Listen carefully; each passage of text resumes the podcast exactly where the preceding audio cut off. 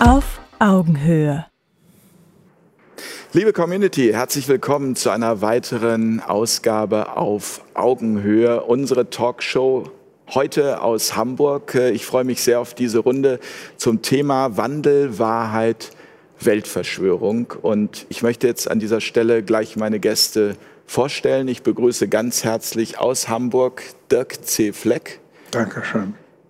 Herr Fleck, Sie sind Journalist und äh, Autor und ich freue mich sehr, dass Sie hier bei uns sind. Ja, ich freue mich auch. Ich freue mich auf die Sendung. Dann begrüße ich ganz herzlich aus äh, Berlin Ken Jepsen, Journalist, Aktivist. Herr Jepsen, war das eine schwierige Anreise heute? Oder? Überhaupt nicht. Wir sind äh, über die Autobahn gefahren, die ist ja leer. Wir haben äh, viele Menschen gesehen, einsam mit ihren Autos mit Maske. Das hat uns amüsiert und äh, auch traurig gemacht, aber wir sind dann trotzdem hierher gekommen und die Location ist äh, großartig. Top. Herzlich willkommen, Holger Kreimeier. Guten Tag.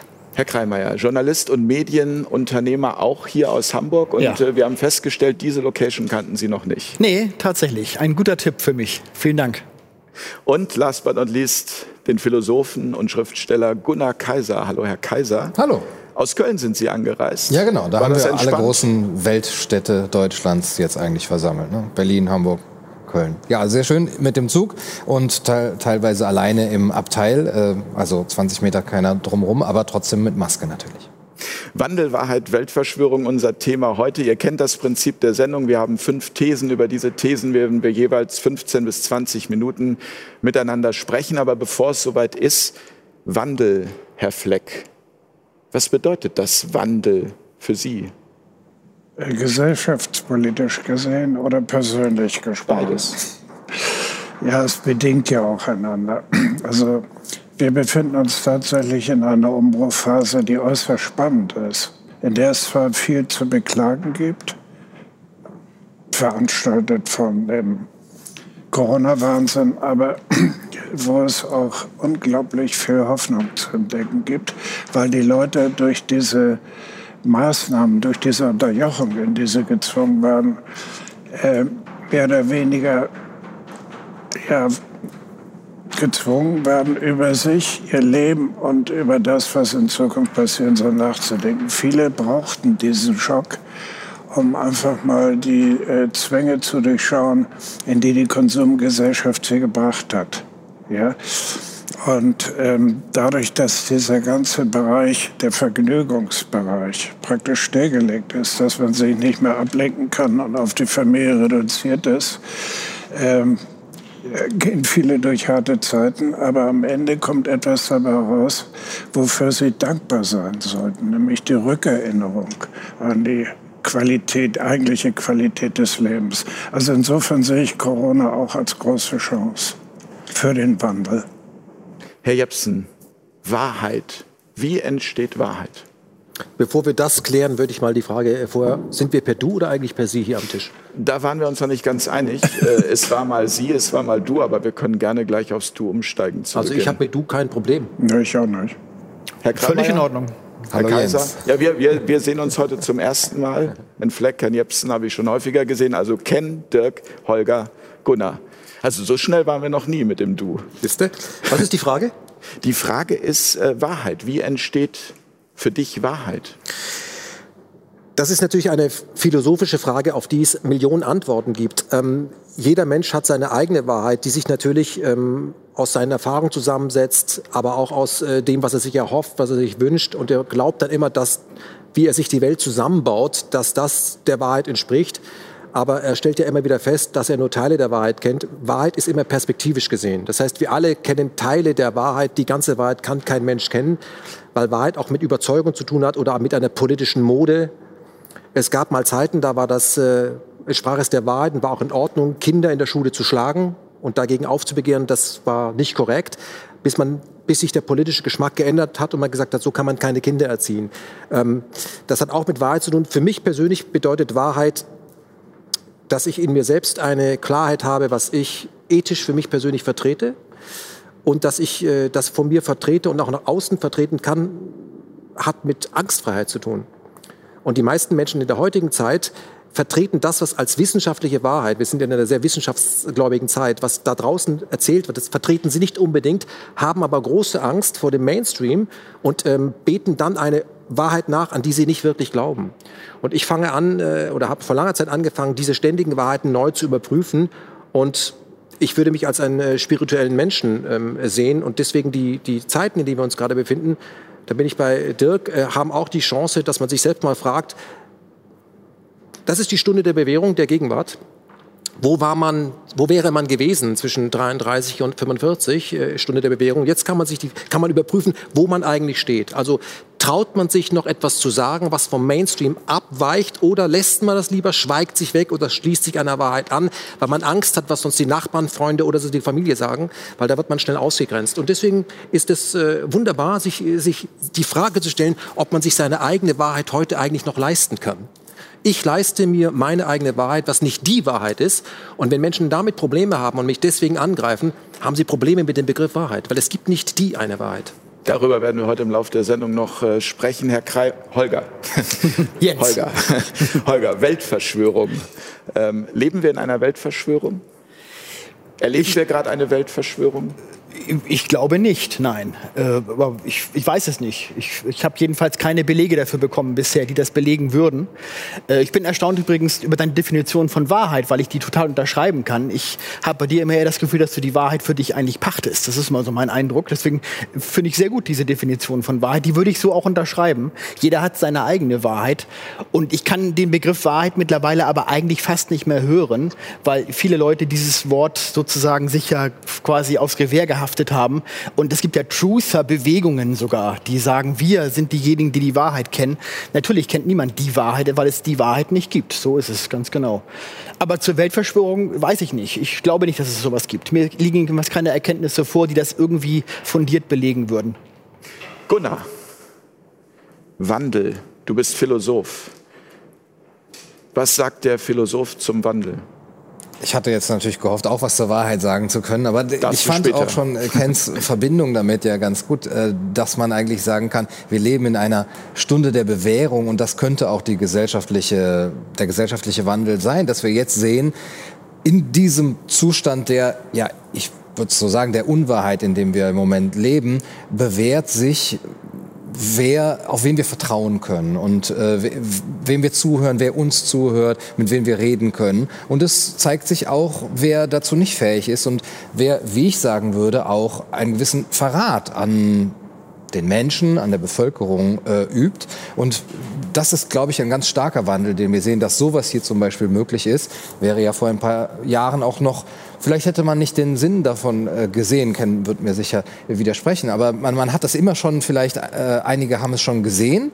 Ähm, wir brauchen eine neue Kommunikationskultur, wir brauchen neue Medien, wir brauchen mehr Mut. Und jetzt wird es viel deutlicher und das wäre für mich dieser Wandel 2020. Kommen wir zur ersten These des heutigen Abends und die heißt, in der Krise ist eigenverantwortliches Leben unsolidarisch. Dirk? Das verstehe ich nicht. ich sehe das genau umgekehrt.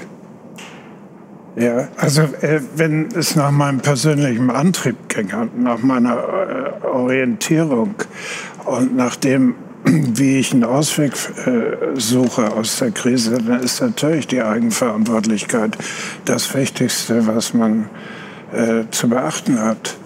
Oder meintest du jetzt, dass die... Nein, es geht ja im Moment ganz stark um, um diese Solidarität. Aus Solidarität müssen wir zum Beispiel Masken tragen, aus Solidarität müssen wir Abstand halten, aus Solidarität ja, müssen wir Jetzt verstehe ich, was du meinst. Ähm, Natürlich ist es so, dass die Maßnahmen, die ja diktatorisch verordnet werden und keinerlei demokratische Legitimation besitzen, die Leute in Angststarre versetzen. Dafür sorgen vorher die Medien. Und dass die Eigenverantwortlichkeit an dieser Stelle abgegeben wird. Das ist richtig, weil die Leute sich einfach äh, in dieser schrecklichen Solidargemeinschaft äh, befinden, aus der sie nicht raustreten wollen, weil es auch ziemlich riskant ist, daraus zu treten. Ich habe anhand dieser Verhaltens äh, äh ja aufgrund dieses Verhaltens zum ersten Mal verstanden, warum der Nationalsozialismus möglich war. Ja, äh, ich will ihn nicht vergleichen mit, mit dem Corona-System, aber dass diese Willfährigkeit einer breiten Masse die Bereitschaft, nicht die Bereitschaft, aber äh, doch einer Manipulation zu folgen und sich in Ecken drängen zu lassen, wo man ihnen auch noch das Gefühl gibt, das Richtige zu tun, wenn sie äh, den Nachbarn denunzieren zum Beispiel. Hier wird das Denunziantentum hoffähig gemacht. Und das ist die Blockwart-Mentalität. Ja? Und davor kann man schon Angst kriegen. Ja, und ich möchte nicht wissen, wenn das so weitergeht, ein paar Monate, und das wird es, weil die, die Regierung kann es sich gar nicht leisten, zuzugeben, dass es Corona nicht gibt. Ja, der würde nämlich äh, ein paar Leute auf die Idee kommen, was haben die dann die ganze Zeit es mit uns Corona veranstaltet? Nicht. Ja, wie? Es gibt Corona nicht. Ja, also natürlich gibt es das Virus, aber nicht in dem Maße, dass solche äh, Geschichten gerechtfertigt werden. Da steht ja auch fest, dafür gibt es ja tausende von Zeugen, die allerdings fest, nicht zu Wort kommen. Und ähm, wenn Sie jetzt äh, darauf hören würden, auf diese kritische Stimmen, wenn Sie die wissenschaftlichen Ergebnisse anerkennen würden oder zumindest in die Diskussion bringen könnten, Sie lassen es ja nicht einmal zu. Dann würden Sie feststellen, dass die Leute sagen, hoppla, was habt ihr denn die ganze Zeit mit uns gemacht? Und dann sind sie böse dran. Ja, das ist also eine kühne Interpretation von mir, aber ich glaube, die halten die Maßnahmen aus Angst aufrecht. Holger, du runzelst die Stirn. Also ich stimme allgemein erstmal der Aussage zu, dass wir in diesen Tagen und Wochen tatsächlich ein Stück weit verstehen, wie äh, 1933 oder davor äh, das faschistische Regime entstanden ist. Allerdings sehe ich das bei diesen sogenannten Querdenken-Demos und das, was dort passiert. Das ist für mich äh, eine Form von Faschismus, die ich dort sehe, wie dort radikal das System äh, bekämpft wird, wie Politiker dort äh, ja eine geradezu fast schon Lynchjustiz äh, äh, propagiert wird auf der Bühne, äh, Verschwörungstheorien verbreitet werden, Lügen verbreitet werden, äh, wie, wie die Leute aufgehetzt werden gegen das System weil wir nichts weiter haben als momentan einen Ausnahmezustand, der ja nicht nur in Deutschland gilt, sondern auf der ganzen Welt. Also wenn nur in Deutschland dass wir das jetzt hätten, dann würde ich sagen, ja, das macht mich irgendwie doch nachdenklich, dass wir nur in Deutschland diese Maßnahmen haben. Aber Russland zum Beispiel, wo ja diese alternativen Medien immer etwas feucht im Schritt werden, wenn über Russland und Putin, den tollen Putin geredet wird, die haben einen viel härteren Lockdown als Deutschland zum Beispiel verhängt. Dann konnten die Leute die Wohnung wochenlang nicht verlassen. Die wurden eingesperrt zu Hause. Da ist der deutsche Lockdown noch geradezu harmlos Schutz dagegen.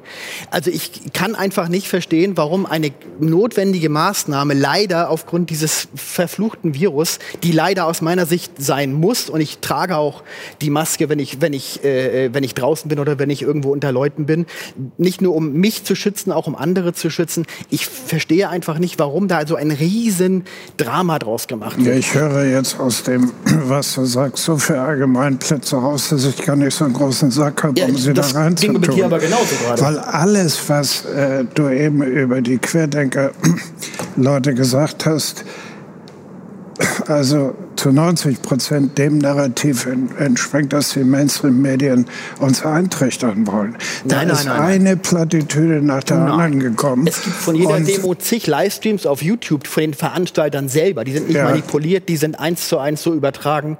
Drei, vier, fünf Stunden am Stück. Da kann man wirklich so viel rausziehen und denkt sich, meine Güte, Leute, was ist eigentlich los mit euch? Ja. Das sind, sind keine manipulierten Beiträge von, von öffentlich-rechtlichen, das sind original Livestreams, die man auf YouTube sich anschauen kann. Ken, ähm, Jetzt guckt er mich ganz böse an. Auf wie viel dieser Veranstaltung warst du?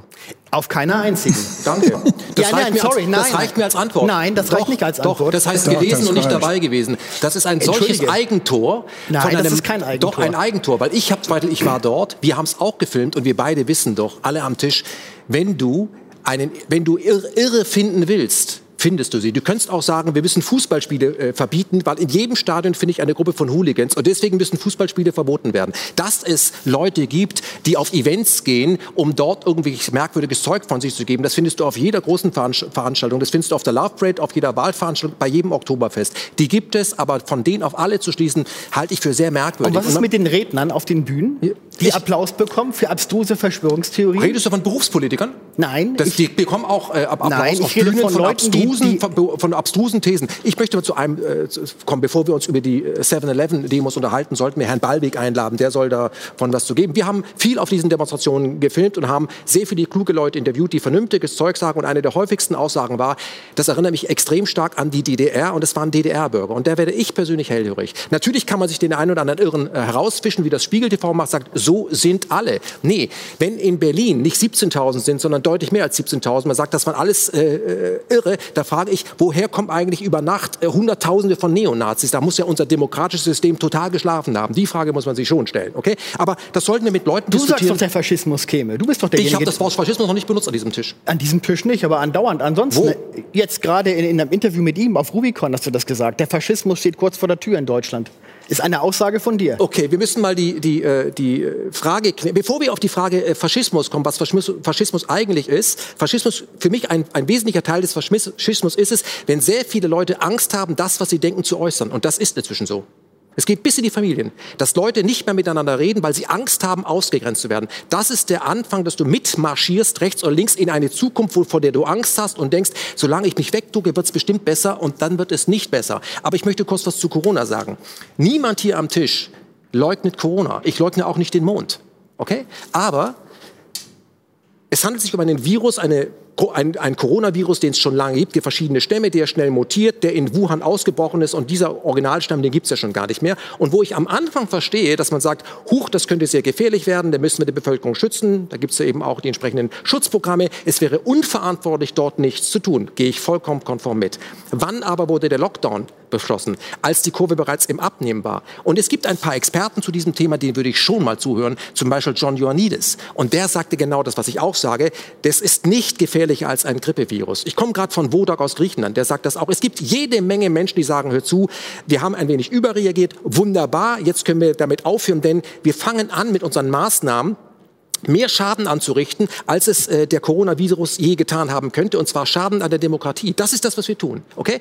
Und als Arzt, ich bin keiner, gibt es eine klassische äh, äh, Ansage, die Therapie darf nicht schädlicher sein als die Krankheit. Und das ist das, was wir im Moment haben. Wenn eine Stadt wie Essen dazu aufruft, man möge seine Nachbarn denunzieren, da frage ich mich, was los ist. Wenn wir alte Menschen, Risikogruppen, alleine in irgendwelchen Hinterzimmern sterben lassen, geht das mit mir, mit mir nicht mit Artikel 1, die Würde des Menschen ist unantastbar. Und wenn man sagt, ja, aber die Volksgesundheit, da muss ich mir doch heute die Frage stellen, warum ist eigentlich Rauchen im Moment nicht verboten? Rauchen schädigt doch die Atemwege. Das müsste doch eigentlich, das tue ich nicht. Warum darfst du in, in Spielbanken, der, die von dem Staat betrieben, weiter zocken, während die Läden zugemacht werden? Hier läuft was ganz anderes ab, okay? Was genau weiß ich nicht, aber um Gesundheit geht es nicht. Aber es gibt eine gnadenlose Verquickung zwischen Pharmaindustrie und der WHO, ja die Pandemieregeln geändert hat. Was wir hier haben, ist einfach Korruption. Und wir haben es zum Teil mit Quacksalbern und Hochstaplern zu tun. Für mich ist Herr Drosten, Herr, ähm, Herr Lo- Relotius im weißen Kittel, der schon 2009 mit seinen merkwürdigen Thesen aufgefallen ist. Und da sollten wir mal genauer hinhören. Und wenn uns unsere Enkelkinder irgendwann mal fragen werden, sag mal, wie war das eigentlich während der Corona-Krise, als das Grundgesetz stark runtergefahren wurde und die hatte so ein komisches Regime, wer saß da eigentlich auf der Bank, was waren die Experten? Dann müssen wir sagen, da hatten wir einen Virologen, einen reinen Laborarzt, der noch nie einen Patienten von nahen gesehen hat. Da hatten wir einen Bankkaufmann, der für das Gesundheitsministerium und einen Tierarzt. Und gab es noch irgendeinen Humanmediziner? Die gab es schon. Herr Bakti, der konnte nur bei Servus TV auftreten. Ja? Oder Herr Wodak, der musste der beim Outback und alle anderen Ärzte, gab ja eine Menge, die gesagt haben, hört uns auch mal zu, das waren alles Verschwörungstheoretiker. Und dahinter wird ein gigantisches Geschäft abgewickelt. Zum Beispiel, ich war gerade in Griechenland, flieg vom BR, total verwaist, und man muss bei mir einen Corona-Test machen lassen. Dabei hat der Senat gerade bestätigt, dass der Corona-Test nicht das kann, was er vorgibt zu können. Er kann keine Infektion nachweisen. Das ist amtlich. Aber nur auf dieser Behauptung sind die ganzen Tests da. Jetzt müsste man sich eigentlich fragen, wer hat das denn nicht angefragt? Ein ehemaliger FDP-Mann. Ist da was dran? Ja, das stimmt. Das steht sogar auf den Pestpackungen drauf. Sie sind für diagnostische Zwecke nicht geeignet. Warum wird das dann gemacht? Und in diesem Segment mit Impfen pro Person 70 äh, Euro wird im letzten Quartal eine Milliarde umgesetzt. Eine Milliarde. Und die Impfhersteller, die schon 2009 sich eine goldene Nase verdient haben, für die ist gerade äh, ein Eldorado. Das haben sie im Manager Magazin selbst äh, gesagt. Es geht hier nicht um Gesundheit, es geht hier nicht um Selbstlosigkeit, es geht hier um ein Gesetz. Und das, was du vorhin gesagt hast, ist absolut richtig. Egal was, wie die, wie, die, wie die medizinische Lage ist, man muss bei solch schweren Eingriffen äh, ins Grundgesetz die Bevölkerung fragen. Und wir haben im Moment keine Opposition. Und wer sich als Oppositioneller zu erkennen gibt, der kriegt richtig auf die Fresse. Und das kann ich, kann ich bestätigen, ja. Es ist für mich gefährlich, auf eine Demonstration zu gehen, nur um zu filmen, was ist, weil ich werde bedroht. Aber nicht von Rechten, von denen ich früher bedroht wurde, weil ich war nicht deutsch genug, sondern von Linken und Grünen, die sagen, ich bin zu deutsch. Okay? Als Journalist in diesem Land zu arbeiten, ist richtig gefährlich und deswegen sind ja meine Kinder auch nicht mehr hier. Das bilde ich mir ja nicht ein. Okay? Und ich werde von Leuten mit Baseballschlägern bedroht und von der Polizei gebeten, ich möge die Demonstration verlassen. Man könne mich nicht mehr schützen, weil ich filmen will. Und ist das jetzt Faschismus Nein. oder ist das eine politische Mode? Also jetzt wird hier ein Ja? so riesiges, Nee, Ding das hat genau damit zu tun. Und Leute wie du, weißt du, was die machen? Ja. Die sagen, ich habe im Livestream gesehen, was da war, so sind alle. Und ich habe gelernt als Reporter, gelesen oder dabei gewesen ist nochmal was anderes. Und ich gebe dir recht, es gibt Irre. Es gibt sie, aber es gibt sie überall. Es gibt sie überall. Also und das muss man differenziert betrachten. Und die Leute, die auf der Straße sind, denen kann ich etwas nicht unterstellen. jetzt Ich ein Monolog oder gesehen. machen wir ein Nein, Nee, nee, die haben Angst, dass dieses System aus dieser Corona-Krise nie wieder herauskommt. Und denen höre ich zu. Und das sind Leute, die sagen, ich erinnere mich noch dunkel an den Faschismus. Und da höre ich genau zu. Holger und dann Gunnar. Also ich möchte noch mal sagen, ich habe mir angehört, was für Redner auf diesen Demos auftreten. Ich rede nicht von irgendwelchen Irren, die da an der Seite stehen, die man denn sozusagen filmt. Das ist Manipulation. Was Spiegel, ich bin auch kein Freund von Spiegel Online. Das ist, da gebe ich dir recht. Aber Leute, die auftreten, die sagen, die, dass zum Beispiel gesagt wird, Thomas Oppermann ist, ist ermordet worden, weil er kurz vor seinem Tod äh, gesagt, mit Corona sich geäußert hat zu den Corona-Maßnahmen. Deswegen sei der Mann ermordet worden. Solche Dinge werden auf diesen Demos behauptet und die Leute applaudieren auch noch obendrein. Auf der anderen Seite, auf der anderen Seite, also ich bin jetzt selbst in Berlin gewesen, zweimal reden aber auch Menschen wie Robert F. Kennedy. Den finde ich Den- auch äußerst äh, merkwürdig, um es mal vorsichtig auszudrücken. Ist, der ist ja auch hoch umstritten in den USA. Wer wir ist denn nicht umstritten heutzutage? Ja, we- we- Alle Menschen, die die Welt verändert haben, waren zu ihrer Zeit umstritten. Jetzt kommt das Jesus wieder. Christus, Galileo Galilei, JFK, ich weiß, ja, es sind Damit, die- das die- muss eine Demokratie aushalten, Ja. dass Menschen umstritten Weißt du, sind. dein Trick, du bist ja wirklich ein brillanter Rhetoriker. Das ist ja Ich bin einfach so. rhetorisch geschult. Ja, das bist du Zitat. auch. Und deswegen schaffst du es immer in so wunderbaren Bildern äh, zu reden und, und, und, da, und, und fünfminütige Monologe zu halten. Populistisch. Das, das, ja, wie man es immer noch nennen ja, möchte. Dass man das Volk mich versteht. Es klingt immer alles sehr toll, und, äh, aber wenn man mal ein bisschen äh, dahinter guckt, denkt man immer, naja, im Grunde sind das alles Allgemeinplätze. Das, was du mir ja gerade vorgeworfen hast, müsstest du ihm ja eigentlich auch vorwerfen bei dem, was er da Nein, gerade gesagt nicht. hat. Ach so. Überhaupt Aber nicht. ich würde mal gern vom, vom, vom Ja, ja. Philosophen, von Gunnar hören, ob er da äh, vermitteln bitte. kann. Ja, mich erstaunt es natürlich, aber auch schon jetzt seit längerem, dass die Weltsichten so unterschiedlich sein können überhaupt. Also äh, ich kenne dich ja, ich schätze dich und äh, meine Weltsicht äh, ist deiner diametral gegenübergestellt. Ich war auch bei den Demos, habe mir ein Bild gemacht. Ich habe so jetzt zum Beispiel solche äh, Statements wie das mit dem Oppermann nicht jetzt live mitbekommen. Äh, halte das noch ein bisschen für, für dünn sozusagen, aber das kannst du ja gern, gerne noch ausführen. Aber mm, also nur weil das jemand vielleicht mit dem, mit dem Oppermann gebracht hat oder weil Robert F. Kennedy umstritt, als umstritten gilt. Aber was mich wirklich interessiert ist, warum urteilen wir so unterschiedlich über diese Dinge? Also, dass du wirklich ja auch einen Faschismus heraufziehen siehst und das aber in den, wie viel sind es, 20.000, 40.000, die sich da so in Städten versammeln, ähm, siehst, also so habe hab ich dich gerade verstanden. Ich sehe ihn nicht heraufziehen, ich sehe die Gefahr Also du nicht. hast eben doch aber, ich gesagt, hab, dass du- aber wenn ich Faschismus ver- verstehen möchte, in gewisser Weise, dann schaue ich mir diese Querdenken an. vielleicht brauchen wir einfach erstmal kurz auch eine Faschismusdefinition. Also wo beginnt Faschismus? Wenn die Politik das macht, was die Wirtschaft vorgibt, zum Beispiel, und die Presse das applaudierend begleitet. Und jeder, der abweicht, voll auf die Fresse bekommt und man versucht, seine Existenz zu zerstören. Und das passiert. Wenn das kein Faschismus ist, was ist das dann? Die neue Demokratie? wenn gewisse Bewegungen äh, merken, da ist eine Unsicherheit in der Bevölkerung und das für sich voll ausnutzen und damit Leute verführen und Leute manipulieren. Also ich finde, dass, dass wir zu sehr an der Oberfläche äh, argumentieren, wieder mal. Weil man muss sich Ist das das einzige fragen, Argument jetzt gegen mich, was warum, andauernd kommt, warum was? ein so irrsinniges, so ein irrsinniger Maßnahmenkatalog aufrechterhalten wird, der wirklich an den Faschismus erinnert. Das wissen die ja auch. Nicht, dass sie das wollen, aber sie sind gezwungen, es zu machen, weil, das ist, weil die Politik den Gipfel der Ratlosigkeit erklommen hat. Und hinter äh, Corona verstecken sich die wirklichen Probleme auf dieser Welt. Der Ökozid zum Beispiel, der Ausverkauf der Ressourcen, der nicht stattfindende Umweltschutz, das Kollabieren der Naturhaushalte, die unser aller Leben gefährdet. Und Corona bietet die Möglichkeit, all das, was dringend erledigt werden muss, eben nicht mehr zu erledigen und aus dem äh, Gedächtnis, nicht aus dem Gedächtnis, aber aus, äh, aus den Hirnen der Menschen zu tilgen. Die sehen das nicht mehr als die Gefahr, die es in Wirklichkeit ist. Ja, dabei betrifft es uns alle und weit mehr als das Coronavirus. Ja, was wir in 30, 40 Jahren ähm, zu konfrontieren haben hier auf dem Planeten. Das wird so schrecklich, dass ich keiner jüngeren Generation mehr angehören möchte.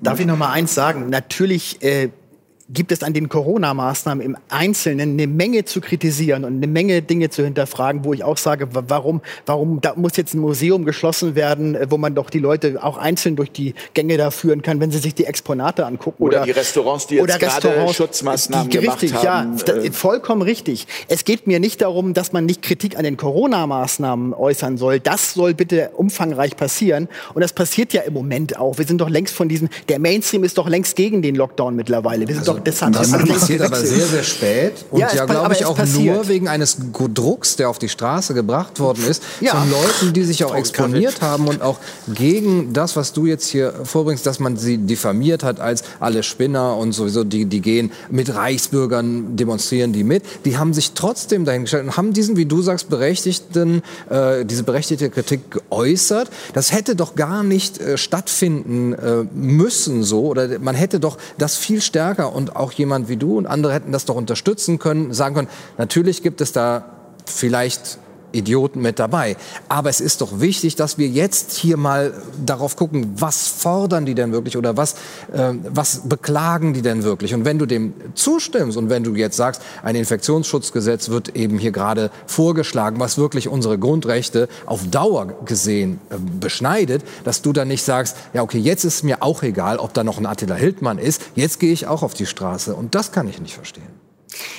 Also noch einmal, äh, ich kritisiere ja nicht äh, äh die, die, Kritik an diesen Maßnahmen. Wenn das nur das wäre, die Kunst- und Kulturszene ist ja auch auf die Straße gegangen mit der Alarmstufe Rot. Das war eine super seriöse Demonstration. Ja, kann man ja auch kritisieren, dass sie nicht viel früher aufgestanden sind. Ja, das macht sie doch unglaublich. Aber das, was er sagt, ist ja, es ist eine riesige Sache dahinter. Die, die, es ist ein riesiger Plan dahinter. Das Coronavirus gibt es eigentlich gar nicht in dem das Sinne. Das habe ich nie gesagt. Ja, okay, oder es ist nicht so gefährlich, so, so gesagt. Ich zitiere nur die Ärzte, die sich damit auskennen. Ich glaube, wenn du es besser weißt. Ich ja, glaube, es geht immer um die, um die Verhältnismäßigkeit, um das mal ganz deutlich zu sagen. Es ist immer die Verhältnismäßigkeit, die, ja, wieder, die wieder geprüft werden Darf muss. ich ganz kurz mal... Aber das, was da angeblich dahinter steckt, darum geht es mir, die Verschwörung, ähm, die angeblich dahinter steckt. Holger, ich spreche nicht von Verschwörung, ich spreche... Du meinst es aber. Nein, ich meine das auch nicht und das darfst du, kannst du gerne unterstellen, es wird aber deswegen nicht Wahrheit, das ist halt dann deine Wahrheit. Gut.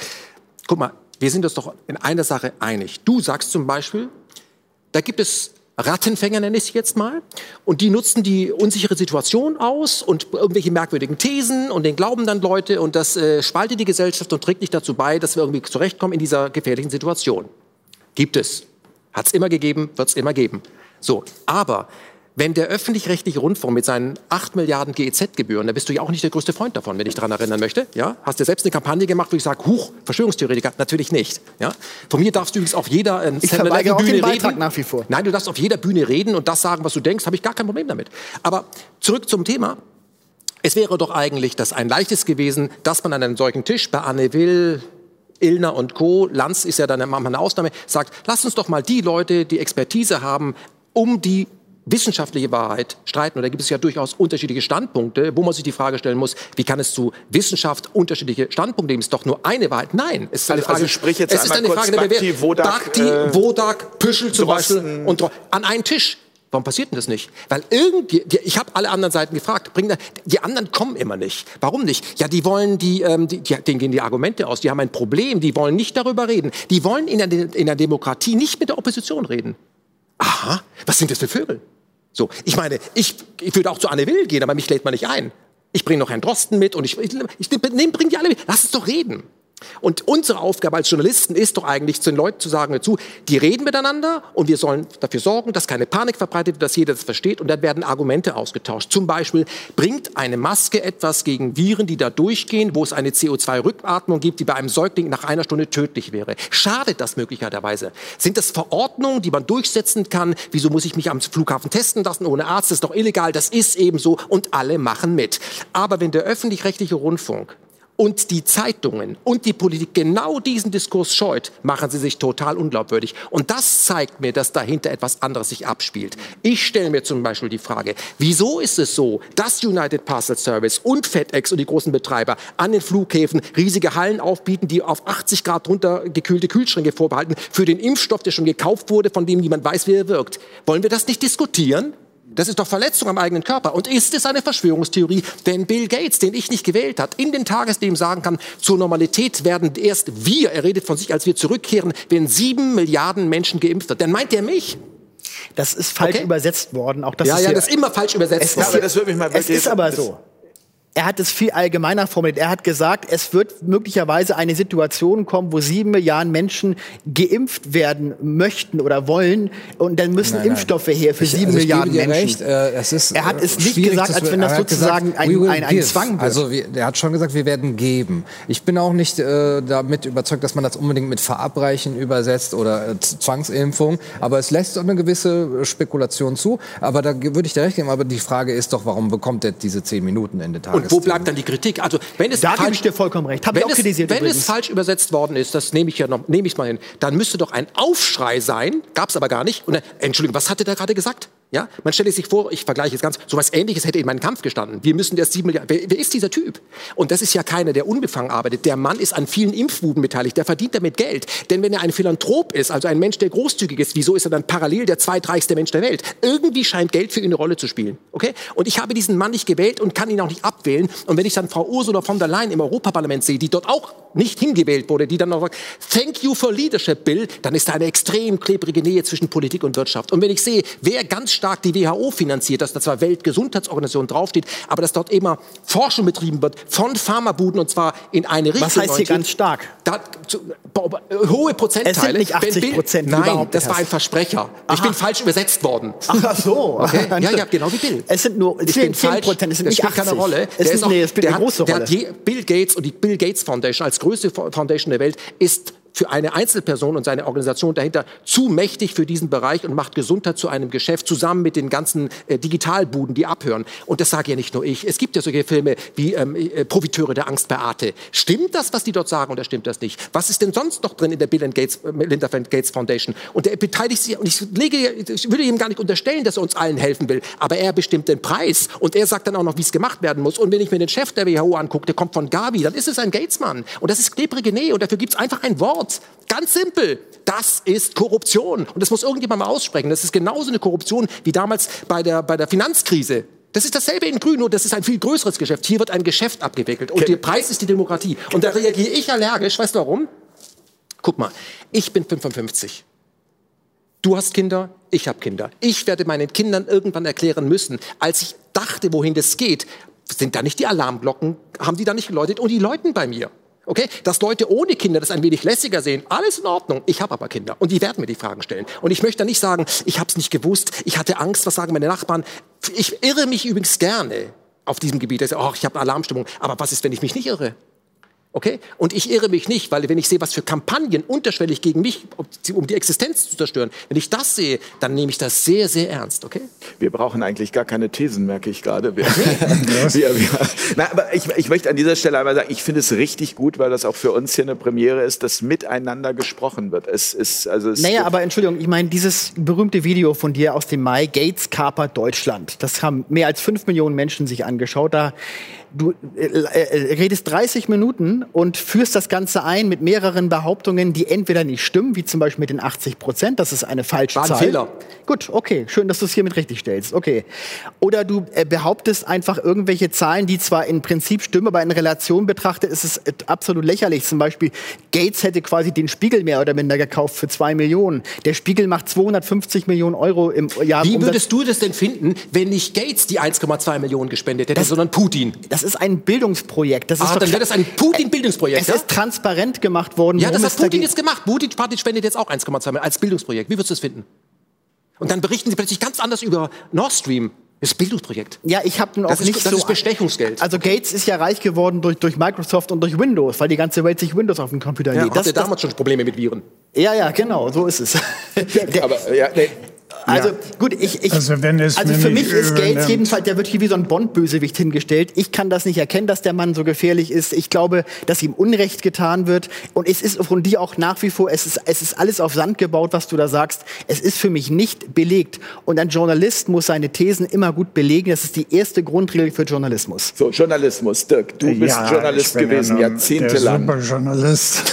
Na, also bitte. Also, äh, Ja, du hast für die Welt gearbeitet, du hast Ja, für den Spiegel gearbeitet, für den aber Stern. Äh, Pass mal auf, ich, ich wollte an dieser Stelle mal eine Bemerkung machen, die mir aufgefallen ist. Ich habe in der gesamten Diskussion, die wir hier führen, nicht irgendetwas Neues erfahren. Ich finde sagen, dass das, was wir hier über Corona diskutieren, in allen Facetten und mit allem Recht überall schon gesagt wurde. Was Neues ist der Diskurs. Wie Karl Valentin mal gesagt hat, es ist alles schon gesagt, nur noch nicht, von jedem. Ja, genau. Ja? Und deshalb würde ich an dieser Stelle vorschlagen, mit eurem Einverständnis, diese Debatte zu verlassen in Richtung Verantwortlichkeit und in Richtung Medien. Weil die Medien sind ja schuld zum großen Teil an äh, dieser Willfährigkeit einer breiten Öffentlichkeit. Und die alternativen Medien, auch die sind nicht frei von Schuld, aber die halten dagegen und haben auch inzwischen einen, einen hohen Stellenwert beim Publikum. Aber was die Verantwortlichkeit der Mainstream-Medien, die ich sehr gut aus eigener Erfahrung kenne, weil ich Jahrzehnte in ihnen gearbeitet habe, angeht, da hat sich doch eine, eine so verhängnisvolle Wandlung vollzogen, ja, dass das mit freier Presse überhaupt nichts mehr zu tun hat. Ich erinnere mich noch an Zeiten, und deshalb habe ich diesen Beruf gewählt und war glücklich, in ihm gelandet zu sein, als die äh, hehren Prinzipien noch eingehalten wurden, die da in erster Linie hießen, Meinung und äh, Nachricht sind streng zu trennen. Daran haben sich alle gehalten, das war unser Berufsbild. Und als das aufgelöst wurde, wurden die Medien zum Propagandainstrument. Wenn wir jetzt aber sagen, äh, der Mainstream besteht nur mehr oder weniger aus äh, schlimmen Leuten, dann muss ich aus eigener Erfahrung sagen, 95 Prozent aller Redakteure machen ihren Job gut, weil Journalismus ist in erster Linie Handwerk. Handwerk. Und die Leute machen ihren Sportteil, ihren Wirtschaftsteil, ihren Lokalteil und sie machen es gut, weil sie es gelernt haben. Was die Narrative angeht, über die wir uns so aufregen, das Putin- und Trump-Bashing und das war ja schon im Jugoslawienkrieg und so weiter, das wird noch nicht mal von den Chefredaktionen entschieden. Das wird von den Eigentümern entschieden, die ihr, äh, ihr Dickschiff in die Atlantikbrücke gesteuert haben, wo ein pro-amerikanischer Kurs bestimmt wird. Wenn du nicht dran hältst, hast du auf dem Markt keine Chance. Das heißt, auf diese Art und Weise ist die Pressefreiheit ausgehebelt worden. Jetzt einzelne Leute in den Redaktionen schuldig zu sprechen, ist nicht so mein Ding, es sei denn, es betrifft den Herausgeber der Zeit, Josef Joffe, der kurz nach der Wahl von Trump sich tatsächlich in einer Talkshow hingesetzt hat, muss man sich mal vorstellen. Ja, ja. Und äh, auf die Frage, wie wird man den denn wieder losgeantwortet hat, also mich gruselt, ja. Ja, Ja, ja. Attentat im Ja, ja, Weißen ja, ja. Haus würde Ganz, furchtbar, ja, ja. Ja, und wenn, wenn Leute an der Spitze unserer Medienmaschine das aussprechen dürfen, man kann es ja denken, aber das aussprechen dürfen, ohne dass es ihnen auffällt, was sie da von sich geben, dann wissen wir ungefähr, wohin wir steuern. Und das ist höchst gefährlich. Deshalb habe ich in meiner Ökodiktatur dem Buch Die Medien verboten. Also Joffe ist ja vollkommen richtig. Also das ist ja, Ja, da- da- das ist skandalös. Und der Mann hat ja auch geklagt gegen die Anstalt damals, als die, die transatlantischen Beziehungen Ja, ja, von Journalisten. die haben das ja wunderbar also das ist ja voll, da, da, also klar, natürlich, da können wir auch wieder sagen, klar gibt es einige, die man sich rausziehen kann und die man als wunderbare Beispiele. Aber weil du ja früher bei der Welt gearbeitet hast, sagst du zum Beispiel, ich bin zum Beispiel ein, mittlerweile ein sehr äh, äh, begeisterter Abonnent von Welt Online, weil ich das Gefühl habe, dass Welt Online zum Beispiel sich wirklich bemüht, ein sehr breites Spektrum äh, von Meinung äh, und von Berichterstattung Dann liest du ja sicher auch, was die täglich über die, den Wahlsieg von Biden berichten und wie schlecht Trump verlieren kann. Da Ja, wird ein Typ nur- zum ist- Wahlsieger erklärt, obwohl es nur eine einzige Instanz auf der Welt gibt, der es gestattet ist, einen Wahlsieger auszurufen. Und das ist noch nicht geschehen, weil Prozesse im Raum stehen. Aber das wird völlig ist aber nicht die ignoriert. rote Linie bei- Und bei Welt denen. Das Online besonders. Die Nee. hetzen ohne Ende. Wie kriegen wir diesen, äh, diesen Superschaden, den Trump angerichtet Ich fand hat, bei der wieder US-Wahl die gerichtet? sich-. Und nein, im Ernst jetzt. Und ähm, äh, versteifen sich auf einen äh, Demenzkandidaten, sage ich jetzt mal, der ja nur äh, dermaßen als, gut als Marionette zu benutzen ist, wie es Trump nie war. Ich mag ihn auch nicht und er ist ein Verrückter, aber er hat sich nicht so äh, benutzen lassen. Ja, das muss man zumindest mal anerkennen. Und was uns jetzt erwartet, ist äh, das, was Hillary Clinton vorgehabt hat. Wir werden wieder Angriffskriege erleben, nehme ich mal an. Aber das sind Spekulationen, da gebe ich dir recht, das muss nicht eintreten. Also ich möchte noch mal sagen, also ich habe das bei Welt Online anders äh, äh, empfunden, auch bei dem Thema US-Wahl. Aber natürlich gibt es solche Artikel dort auch. Aber es gibt dann eben auch wieder andere Kolumnisten, da zum Don Alfonso oder solche Leute, die dann auch wieder in eine andere Richtung äh, plötzlich auch einschlagen. Und das wird da genauso veröffentlicht. Also vergleichsweise finde ich dort, bemüht Okay. man sich zumindest, es klappt halt nicht immer, einigermaßen ausgewogen zu sein, ist mein Eindruck.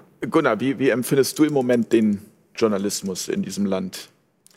Ja, wie ich eben schon angemerkt habe, ich habe das Gefühl, wenn man es positiv sehen will, dass äh, manche ein bisschen aufwachen, weil sie sehen, wie viel Erfolg auch die alternativen Medien haben und wie seriös das auch mittlerweile geschieht und mit wie viel Zuspruch äh, und dass sie da merken, das kann doch nicht sein. Also ich bekomme selber die Nachrichten von ähm, Publizisten, von Schriftstellern, die sagen, ja, also das ist nicht in Ordnung, was da passiert ist im letzten halben Jahr. Leider ist, und, und langsam müssen wir es ein bisschen aufbrechen. Und dann gibt es einige Artikel auch, und da würde ich auch dem Holger recht geben, da kann man aber eben auch immer sagen, ja, ein paar Feigenblättchen, ne? damit man uns hinterher nicht sagen kann, äh, ihr seid voll mitgelaufen und so. Ja, wir hatten doch hier den Artikel oder wir haben doch mal was pro Trump äh, Meinst du das ernst? gemacht. Ja. Also, ähm, ich, also bei einigen, bei der Süddeutschen Zeitung zum Beispiel, die jetzt auch ähm, einen vernünftigen Artikel über ähm, die Maßnahmen ausgegeben hat und beziehungsweise über die ähm, Spaltung in der Gesellschaft, wenn man das, die Linie des Blattes ansonsten verfolgt, denkt man, äh, okay, jetzt macht ihr euch unglaubwürdig irgendwie. Man, man kann natürlich immer sagen, oh, guck mal, wir, wir bilden alle Meinungen im, im Spektrum ab.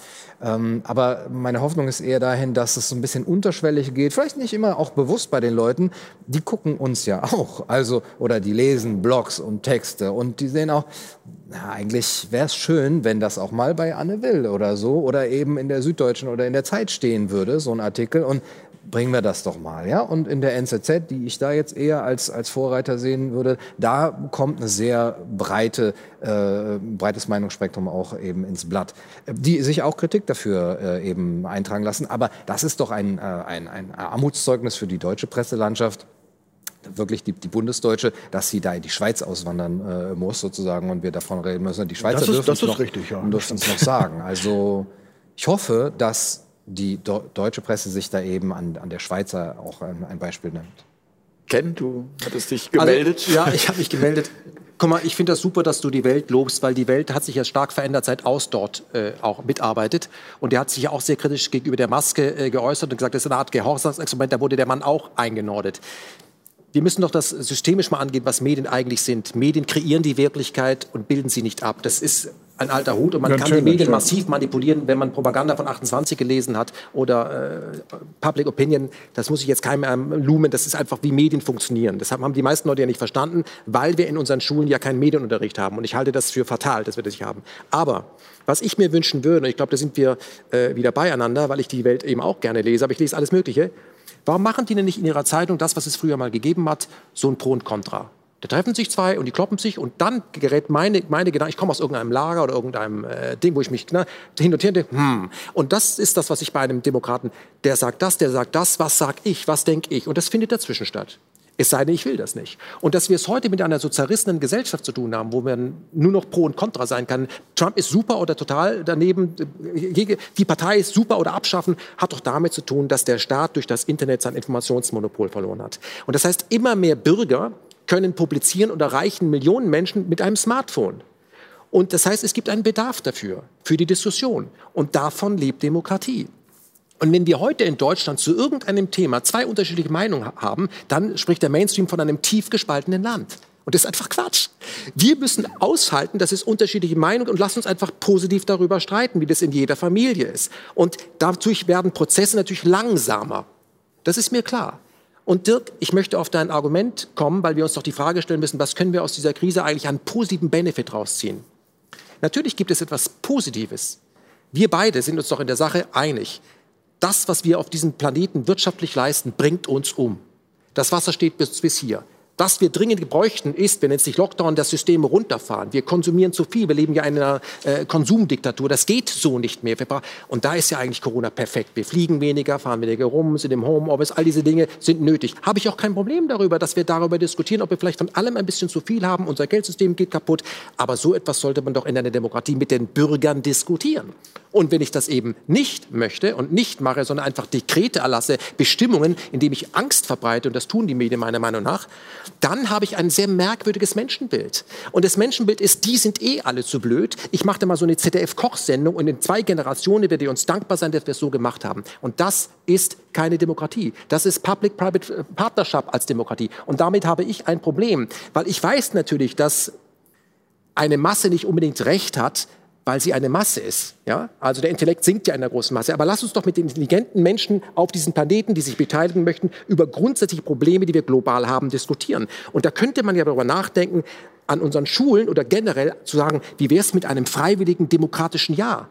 Engagiere dich aber solche Bürger wollen wir ja gar nicht. Wir wollen Bürger, die alle vier Jahre ihr Kreuz machen und da haben wir auf jeder Seite einen Experten, der sich um alles kümmert. Und deswegen Maske auf Schnauze halten, wir, es ist furchtbar ernst. Es ist immer ernst. Die Russen kommen, die Taliban kommen, jetzt kommt Corona, danach kommt was anderes. Hey, das ist unsere Demokratie, das ist unsere Presse und das sind unsere Politiker. Und wir sind der Chef am Set und wir haben überhaupt nichts zu sagen.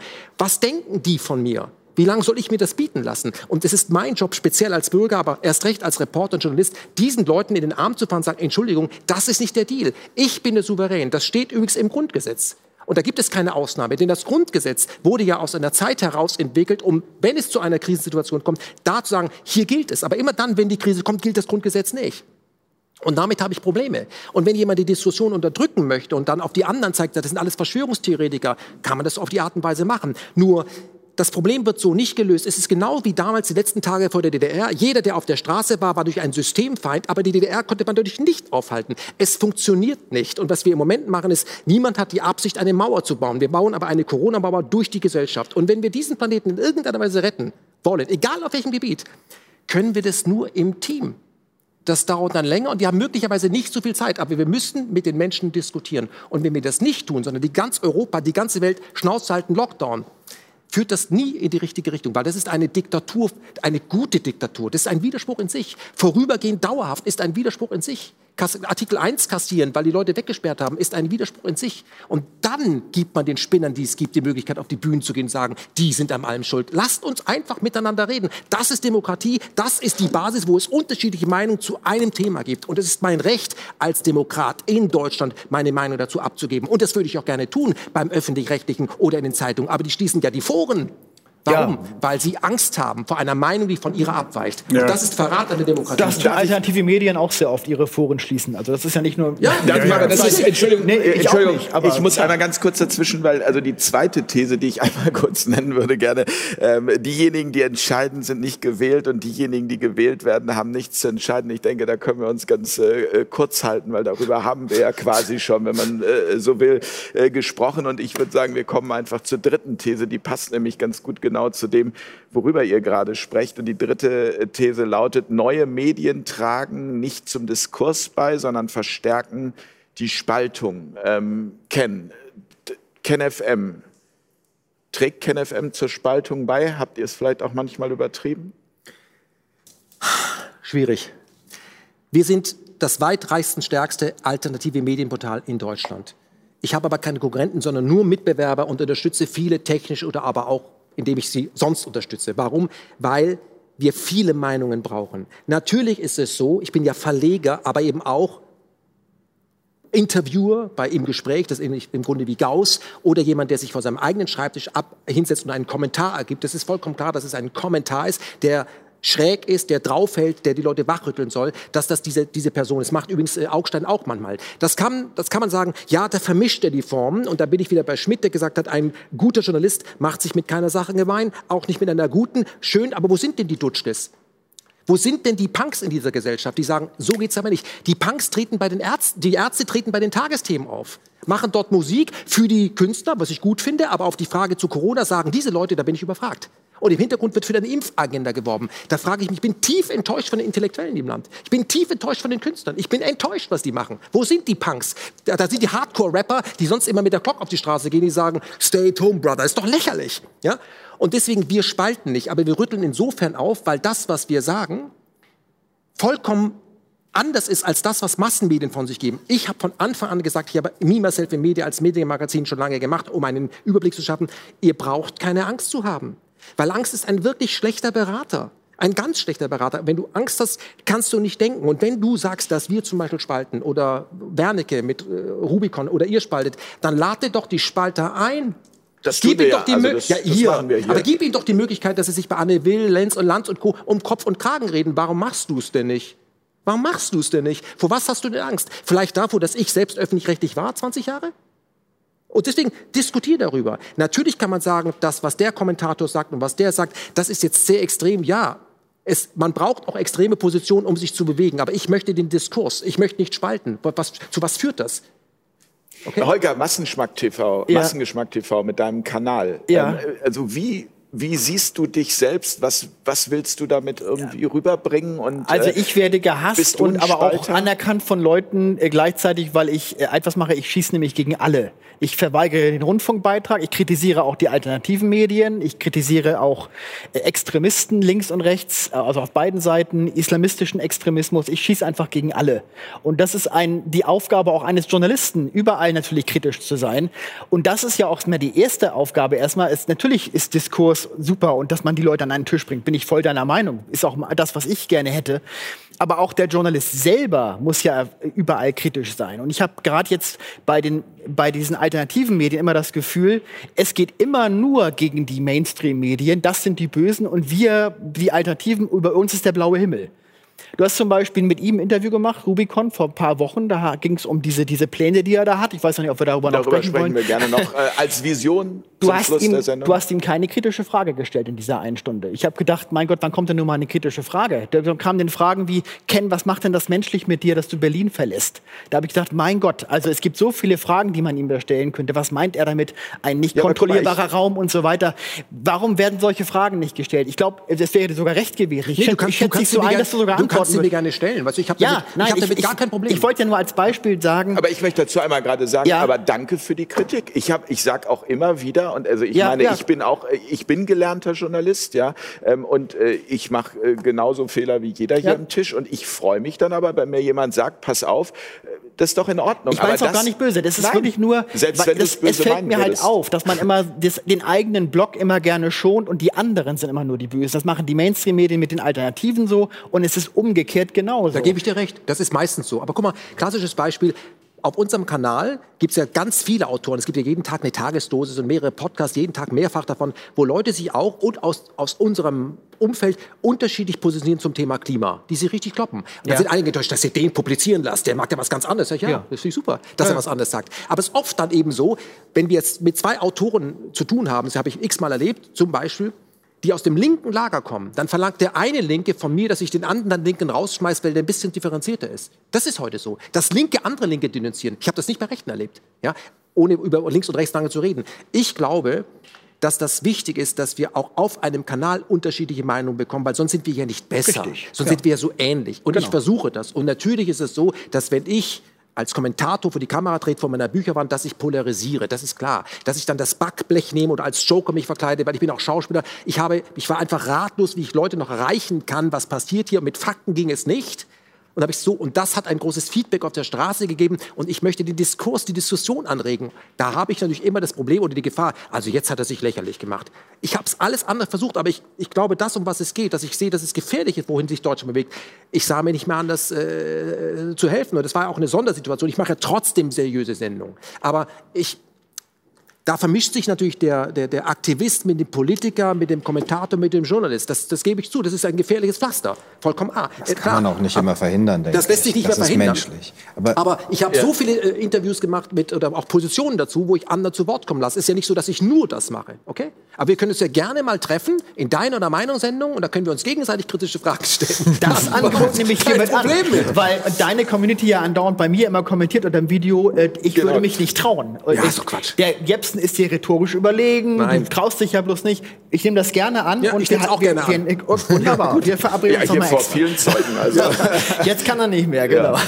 Ja. Ich denke, wenn wir das von der anderen Warte aus sehen, von dem des Publikums, von dem des Empfängers, dann ist es vielleicht gar nicht unbedingt so nötig, dass jedes einzelne Medienhaus und Unternehmen oder vielleicht auch nicht jeder einzelne Journalist absolut neutral alles zu, Worte, äh, zu Wort kommen lässt, wenn man eine Vielfalt hat in der Medienlandschaft. Und dann kann sich der mündige und hoffentlich medienkompetent erzogene Bürger äh, eben das rausnehmen, auch bei vielen das Problem ist ja nur erstens, wo es diese ganz starke Vereinseitigung gab und die gab es eben oder gibt es, wenn man es so sagen will, in den Mainstream-Medien und da haben die alternativen Medien etwas aufgebrochen. Aber da würde ich auch gar nicht sagen, warum unterscheidet man überhaupt zwischen Alternativ und, und, und, und, und Mainstream? Wer zählt sich wo dazu? Wo macht man da die Grenze? Warum bin ich jetzt nicht Mainstream? Mir hören auch viele Leute zu, dir auch. Also das ist jetzt irgendwie, aber nein, weil wir eine andere Meinung haben. Aber das dürfte doch eben genau das Ziel sein, was wir, was wir erreichen, dass wir diese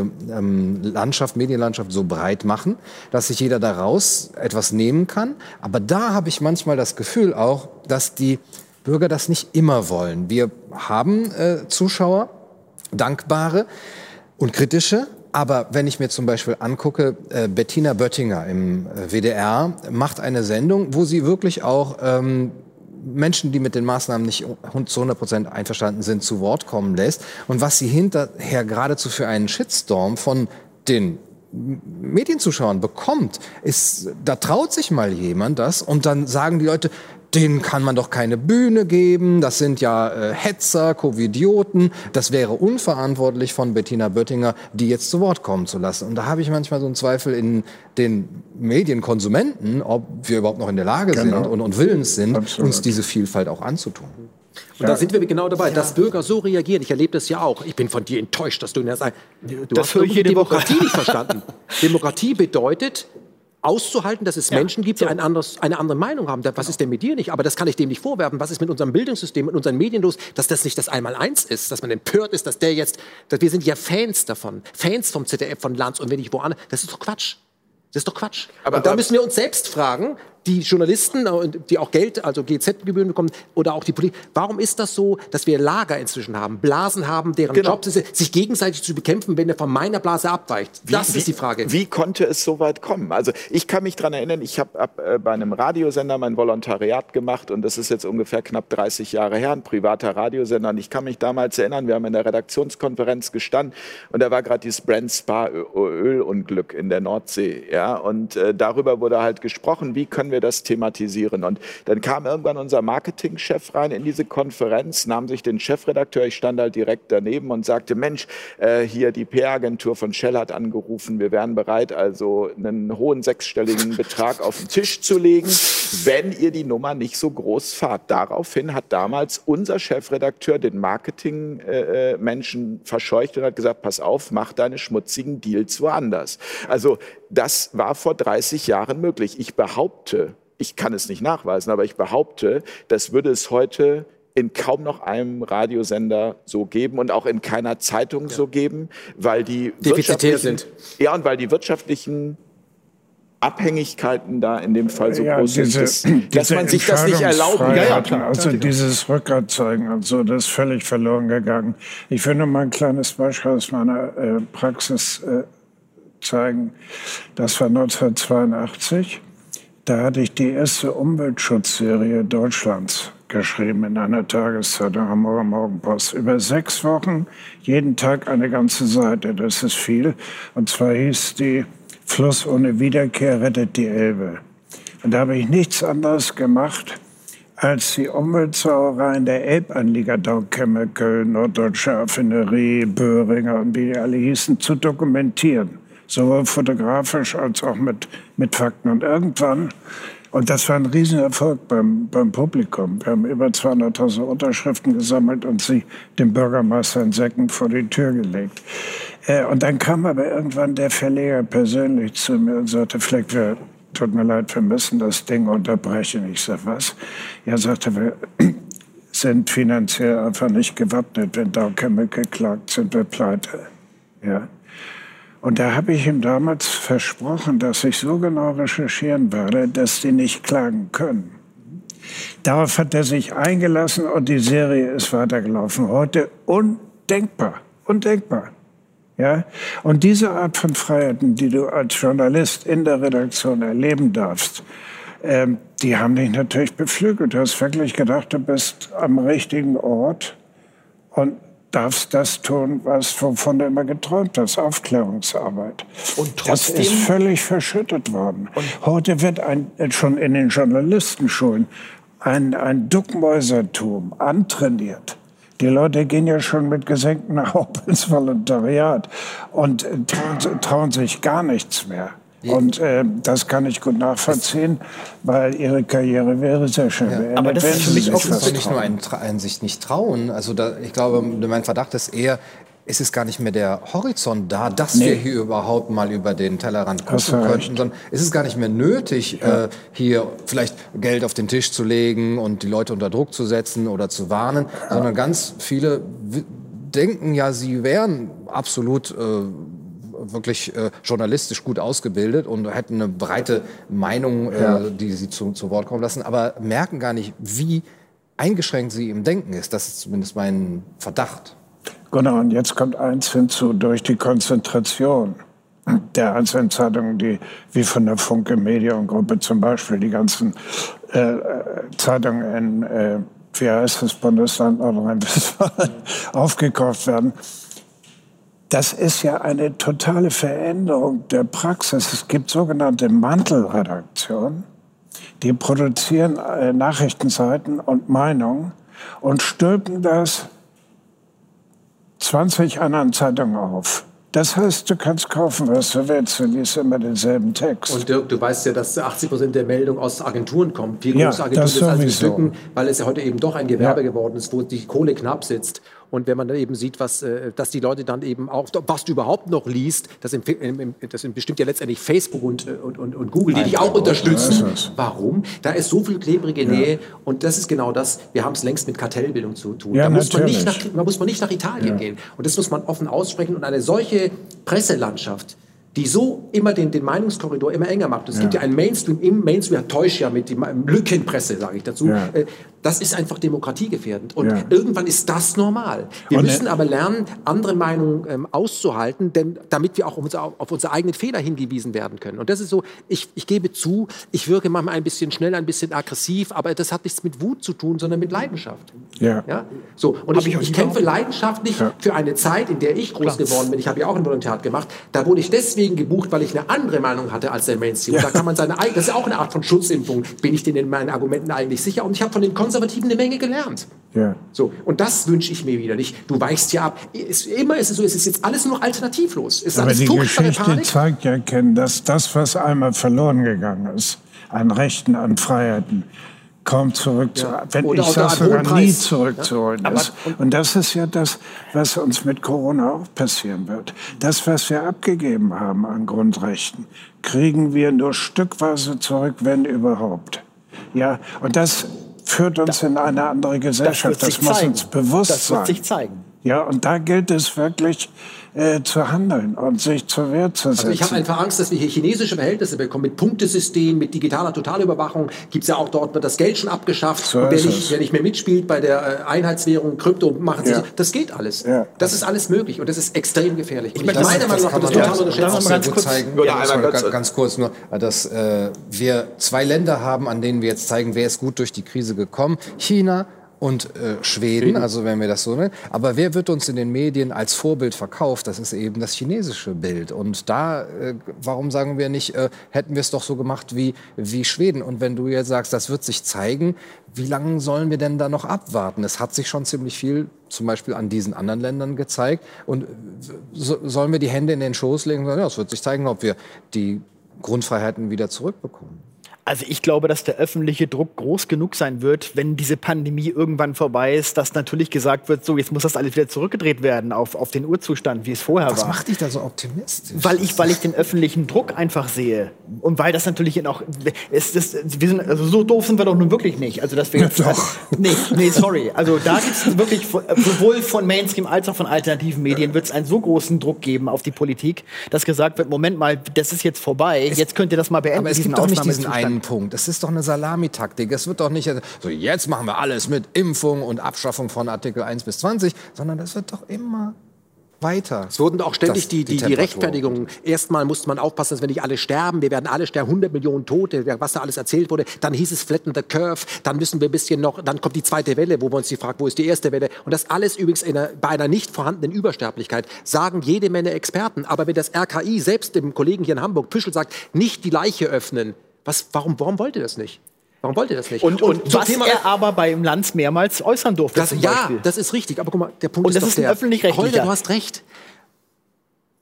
Deutschland, wie wir das im Moment erleben, die Beschneidung der Grundrechte, des Grundgesetzes, Väter des Grundgesetzes hatten ja eine andere Zeit erlebt. Etwas so Starkes hat es so noch nie gegeben. Das muss doch genau so auch diskutiert werden, was da auf dem. Äh, aber der war auch, da war mal eine Balance. Das ist doch zu wenig. Ja, der hat diverse interessante. Ja, aber weißt du, ich habe Lanz auch das, vor kurzem ja, gelobt, weil ja, ich tatsächlich finde, dass er sich einigermaßen ausgewogen in dieser ganzen Corona-Epidemie. Äh, Und er hat auch immer Gäste gehabt. Genau, die, genau. Äh, Und das, das, hat mir auch gut gefallen. Tatsächlich. Gut, da haben wir ja einen, der das gemacht hat von den ganzen Talkshows. Ja, klar, aber, aber, aber ich glaube, aber wenn, wir, wenn wir jetzt schon aber der sendet dreimal die Woche. Das ist aber Holger, Verhältnismäßigkeit. Ja, genau, wir leben das, was wirklich eine ganz krasse Abschaffung. Aber da kann man ja nicht mehr sagen, die öffentlich-rechtlichen. Es gibt auch, auch auf Arte jetzt diese Woche eine wunderbare Doku, die, ja. die, die, die äh, über nach einem halben Jahr. Ja, aber wir sagen aber ja es gab die sie aber jetzt immerhin. Aber es gab die Alternativen hetzen, die, die alternativen Spalten. Es sind Millionen äh, User, die das angucken, die übrigens auch GEZ-Gebühren zahlen. Und ich bin ganz sicher, es gibt eine Menge äh, AfD-Wähler, die dein Programm äh, gucken. Ja. Hast du dich schon distanziert? Ne, die, sind, von mir. Nee, du musst dich distanzieren. weißt du, was ich meine? Das ja, ist doch Quatsch. Ich weiß. Ja? Nein, und wir müssen mit all diesen Menschen umgehen und wir müssen mit ihnen sprechen. Und ich finde eben, es geht genau um die Verhältnismäßigkeit. Das wenn es eine Bedrohung gäbe, wie wenn ein Atomkraftwerk in die Luft geflogen wäre, dann wäre ich ja der Erste, der sagt, Jungs, da müsst, müsst man vielleicht noch mehr machen. Ihr seid, aber so ist das nicht. Und wenn, wenn es aber Leute, wenn man, dann muss man mal einräumen, man hat sich geirrt, ist ja auch okay. Aber ich habe eben die Befürchtung, dass die Politik sich gar, das gar nicht einräumen darf, weil dahinter irgendwelche Dinge laufen, die man durchwinken möchte. Und es wäre nicht das erste Mal, dass es passiert ist. Naja, die Intensivstationen füllen sich ja momentan ziemlich deutlich. Hm? Also die Intensivstationen füllen sich ja momentan ziemlich deutlich. Also da ist ja momentan eine aber, Gefahrenlage so vorhanden. Wie vor drei aber Jahren. Ich, aber ich glaube, man muss, genau. Das ist nichts Neues. Da, aber ich glaube, man muss grundsätzlich, also wenn wir jetzt schon, auch wenn wir hier von der These abweichen, aber wenn wir jetzt schon bei diesem Thema äh, Corona-Verhältnismäßigkeit sind, da muss man sich doch auch die Kollateralschäden anschauen. Also ja, das absolut. Muss, das, ja, ja, man, kann doch, ja, man kann doch sozusagen Klar. nicht hingehen und kann nur noch diesen einen das ist richtig. Äh, ja, und das ist Faktor so irre, weil es international passiert. Das heißt in Absprache. Kann man doch keiner erzählen, dass Natürlich da synchronisiert über die Weltgesundheitsorganisation. Voll, ja, genau. Klar. Und äh, da steckt eine ganz andere Absicht dahinter. Ich will jetzt gar nicht äh, spekulieren, aber ich lasse es mal so stehen. Gunnar, was äh, mich interessieren würde, weil wir haben einen Philosophen am Tisch, der kann auch mal vom Vorteil sein. Ähm, mich würde mal interessieren, was hältst du eigentlich davon, dass die Leute so wenig Impuls zeigen, äh, das Grundgesetz und ihre Rechte zu verteidigen. Ich erkläre mir das nur damit, dass sie diese Rechte A nie verstanden haben und nie, nie äh, gelebt haben. Also was du nicht gelebt hast, verinnerlicht hast, kannst du auch nicht verteidigen. Es ist eine Art Selbstverständlichkeit. Ne? Das ja. ist ja auch mit einer Generation, die damit aufwächst, die gar nicht begriffen hat, dass das nicht äh, vom Himmel fällt, sondern ja. erkämpft werden musste, von wem auch immer, und, und äh, wirklich auch eine lange geistige Tradition ist, die dahinter steht, die das jetzt einfach die Früchte erntet und sozusagen, wo ihr die, die, die gebratenen äh, Hähnchen in den Mund fliegen und sagen, naja, wir, uns geht's doch gut, ja. Und wir haben ja sowieso auch immer ein bisschen ein schlechtes äh, Gefühl. Äh, ja, uns geht's gut, den anderen geht's nicht so gut. Äh, irgendwie muss ich doch mein schlechtes Gewissen, ähm, dass ich so viel konsumieren darf, auch wegkriegen. Und dann kann ich doch jetzt auch mal diese Corona-Sache als Chance nehmen, mich auch eben als, ich kann auch mal verzichten. Ja, ich kann mal ein halbes Jahr auf vielleicht auch auf meine Grundrechte verzichten. Rausgehen, wer braucht das schon? Ich habe doch Netflix, ich habe doch Amazon. Und wenn, wie ihr auch sagt, ja, man könnte rausgehen. eben das kann doch jeder rausgehen. Was soll denn das? Wenn sie sich mit anderen treffen, meine ich. Ja, also ja. singen, tanzen und vielleicht erinnern, erinnerst du dich noch an das Leben, was wir früher mal hatten. Ja, sicher. so die Lebensfreude. Ich bin ja. großer James Bond-Fan. Ich bin einfach sauer, dass der Film dreimal schon verschoben wurde. Ich möchte ihn ehrlich sehen, ja. Ja, ja. Ich finde es bedenklich, wenn in Deutschland Kinder Maske tragen müssen. Dabei gibt es äh, eindeutige Belege dafür, dass diese äh, CO2-Rückatmung ja, schädlich ist. Ja. Und wenn ein Säugling eine Maske aufhält, eine Stunde nach wäre es tot, das kann ja jeder Arzt bestätigen. Aber es ist eben so, da hat sich jemand festgelegt, der hat sich zwar total geirrt, aber das müssen wir jetzt so machen. 99 Prozent machen das, was 1 Prozent machen, auch wenn die sich geirrt haben. Und das ist dermaßen gläubig und ideologisch geprägt und so undemokratisch erzogen, dass ich mir, dass ich jetzt verstehe, wie 33 gelaufen ist. Das war meine Frage an dich. Wie das kann das passieren? Ja? Äh, wie, warum sind unsere Grundrechte den meisten Leuten in dieser Republik so wurscht? Die haben wirklich nicht das Gefühl des Verlustes. Nein, weil wir könnten ja in diesem Wohlstand auch leben äh, ohne Grundrechte. Ja, das ist uns äh, das nicht, nicht, also das ist der Glaube. Also, wenn ich da ein bisschen weniger Freiheit habe oder ach, die, diese Medienvielfalt, da brauche ich nicht. Ne? Ich brauche meine Serie oder vielleicht Fußball läuft ja wieder. Ne? Solange das läuft, ist, ist alles in Ordnung. Ohne Publikum. Also Faulheit oder eben Bequemlichkeit selbst als etwas als selbstverständlich annehmen, äh, ganz stark. Aber auch überhaupt den, den Begriff von Freiheit auch als, auch als ein Abwehrrecht ne? oder, oder eben Grundrechte als Abwehrrechte gegen, gegen den Staat zu begreifen. Gunnar, ich sehe das anders. Ich glaube nicht, dass die Menschen das äh, nicht spüren, sondern die Menschen haben echt Angst. Und äh, die, die, die konsumieren die Tagesschau wie Religion und sagen, oh, haben wirklich Angst. Es spricht zwar nichts dafür, aber wenn sie ihren Kindern die Masken aufsetzen, allein im Auto mit Maske sitzen, sich gegenseitig, dann muss die Angst sehr tief sitzen. Und da liegt die Verantwortung bei den Medien, die der, Polit der Politik nicht in die Parade fahren und kritische Wissenschaftler zu Wort kommen lassen, die es ja gäbe. Okay? Und das ist das Problem. Brauchen die Medien sind für mich die Hauptverantwortlichen, die das alles mit ja, für mich sowieso. Aber, das ist aber, aber, aber, aber ja, wenn ich, wenn ich jetzt höre, Einschränkung der Grundrechte, Leute, also ich meine, wir sitzen hier auch zusammen und das wird im Internet gezeigt. Es gibt eine, also das, ist, das wird alles so dramatisiert, bis auf die Tatsache, dass es in der Tat die, diese, diese Masken getragen werden müssen an gewissen Orten. Und die aber auch erheblich, also ich muss sagen, eine Freundin von mir ist Lehrerin in Oldenburg und die hat mir gerade erzählt, dass mittlerweile zum zweiten Mal ein Mädchen umgekippt ist im Unterricht wegen der Maske und mit dem Krankenhaus Krankenwagen abtransportiert werden musste ins Krankenhaus. Das sind ja so Informationen, muss ich sagen, die habe ich jetzt über private Wege bekommen. Ähm, aber das ist schon was, das wird sicherlich nicht der einzige ja, gut, Fall ja, sein. Ja, aber dann kommt Herr Schiffmann und behauptet, es wären Kinder gestorben, was überhaupt nicht stimmt. Dann kommt wieder von aber der das Seite. Ist jetzt wieder, das ist ja auch also das, Ich muss sagen, also das ist wieder was anderes, weil letztendlich die Information von mir eine Information ist einer Person, der ich also hundertprozentig vertraue so. Und äh, das wird dann sofort wieder jetzt von dir in den Kontext gebracht nach dem Motto, mit dem, wo Herr Schiffmann sich geirrt hat, wo er sich aber auch dafür entschuldigt hat. Das muss man auch sagen. Er hat sich geirrt, aber er hat auch gesagt, und sorry. Man muss sich doch nur mal daran erinnern, dass im März, im April, wie wir darum kämpfen mussten, dass das Versammlungsrecht äh, wieder gilt. Jetzt können wir unter wirklich starken Auflagen wieder demonstrieren äh, gehen, aber wir mussten dafür kämpfen. Da wurde ganz klar eins ausgesetzt und äh, also wichtige Rechte ausgesetzt. Ich gebe dir recht, dass es in, in Spanien oder von mir aus in, in Russland, dass es da noch viel härter ist. Äh, aber ja, sollen wir warten, bis es dann hier auch so ist? Also die hätten ja noch mehr Grund und tun sie ja auch. Und was um ich auch sehr merkwürdig finde, Entschuldigung, dass ich unterbreche. Erstens ist der Mensch ein soziales Wesen und möchte, und was heute äh, Homeoffice heißt, hieß früher Einzelhaft. Und es ist so komisch, dass man jetzt, wenn man früher Russland, irgendwas aus Russland zitiert hätte, ach das, dann geht er rüber. Auf einmal ist das, ist, warum, Russe ist doch viel schlimmer. Ich bin kein Russe. Ich lebe nicht in Russland. Ich lebe in Deutschland. Und was die anderen Länder machen, das müssen die Bevölkerung dort entscheiden. Ja, das ist mir egal, was die in China machen und mir egal, was die in Schweden machen, wenn die Bevölkerung das dort trägt oder auch nicht trägt. Aber ich lebe in Deutschland, okay, mit einer deutschen Geschichte. Und das gefällt mir nicht, was hier passiert. Und wenn ich das aber sage, kriege ich richtig auf die Schnauze und meine Freunde müssen sich fragen, was den kennst du, Kontaktschuld, was liest du? Da wirst du getrackt. Wenn du aus dem Ausland kommst, dann kommt, steht jemand vor deiner Tür, weil sie die Roaming-Daten abgreifen. Guten Tag, wir müssen reden. Wer sind Sie? Das ein Angebot ist in, glaube ich, Baden-Württemberg, wer der Hilfssheriff in 48 Stunden mit Waffe und Knarre. Was ist das? Heute kannst du wieder Ausländer jagen und wenn du sagst, der hat sich gegen Corona, kannst du endlich mal auf, für, die, für, die, für die Synagoge postieren, wer hat gegen Corona-Maßnahmen. Wohin driften wir? Und dass diese Bereitschaft in der Bevölkerung ist, zeigt doch, dass ein ganz anderes Ventil dort Druck hat. Das ist doch auch Existenzangst. Endlich kann ich mal Druck ablassen. Und das halte ich für gefährlich. Und darüber müssten wir reden, dass wir den wirklichen Zustand, den wirklichen Sozio sozialen Zustand dieser Gesellschaft ablesen, dass sie dort nämlich generell Angst haben um ihre Existenz. Wie soll es denn weitergehen? Und deswegen kann ich nur eins sagen. Es geht mit allen weiter. Und dieses Märchen, wir sind zu viel, da kommt jemand, der kümmert sich, so geht das nicht. Wir müssen miteinander reden, weil wir verhandeln hier in der Gegenwart die Zukunft derer, die wir gar nicht fragen, und das sind unsere Kinder. So geht das nicht. Und jetzt, ist aber, und jetzt ist aber die Frage nochmal zum, zum, zum Schluss dieser These, wie kommen wir denn wieder zusammen, Holger?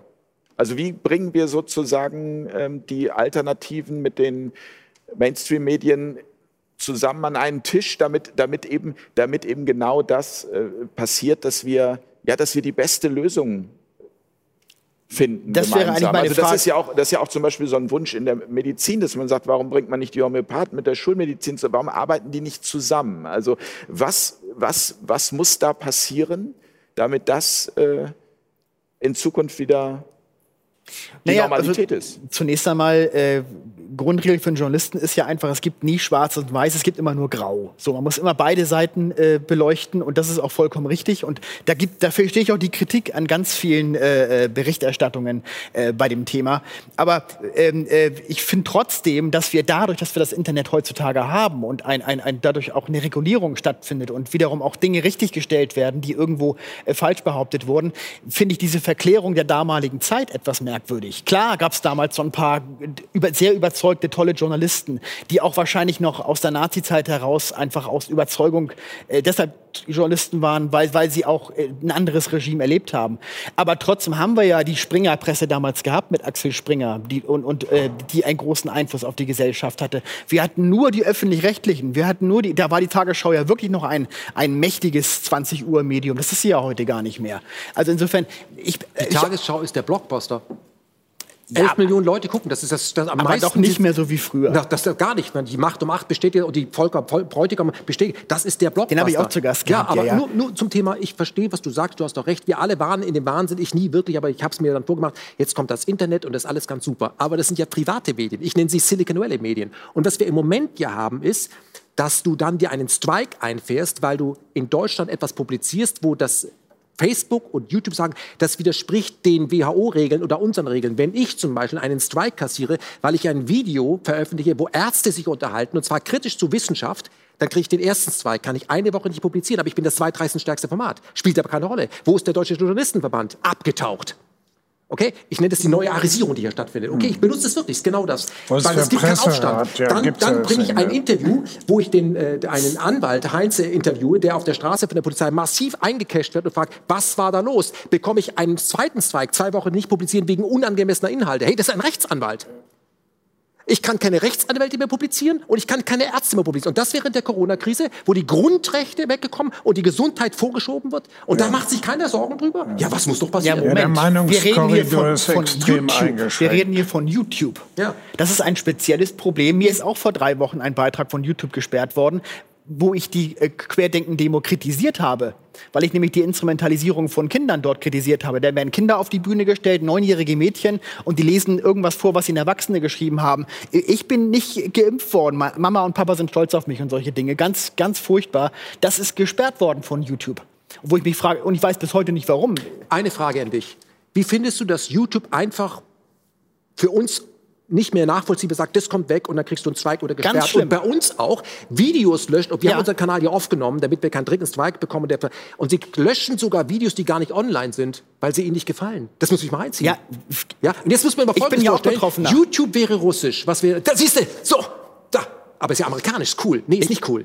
Okay? Und nee. warum brauchen wir überhaupt YouTube als GZ-Gebührenzahler? Ja, ja, klar. Warum haben wir nicht doch eigene so weit seid ihr gar nicht. Ja, also wir, sind nicht. Da bin ich ja deiner Meinung. Ja? Klar, ich habe hab einen Strike von Radio Bremen bekommen, einem öffentlich-rechtlichen Sender. Also bitte.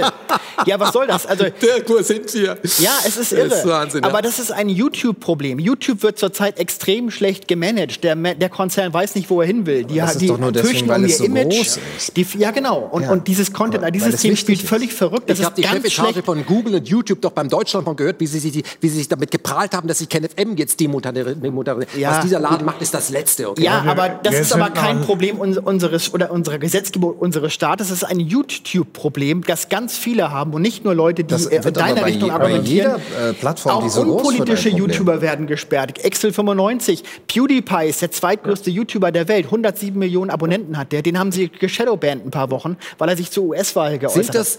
Sind das deiner Meinung nach faschistoide Tendenzen, Nein. wenn einige wenige private Player die letzte Möglichkeit für Andersdenkende blocken? Wo soll ich mich denn sonst äußern? Ja, du redest doch, immer, du redest doch das wäre die faschistoide Tendenz, ja, weil YouTube so handelt.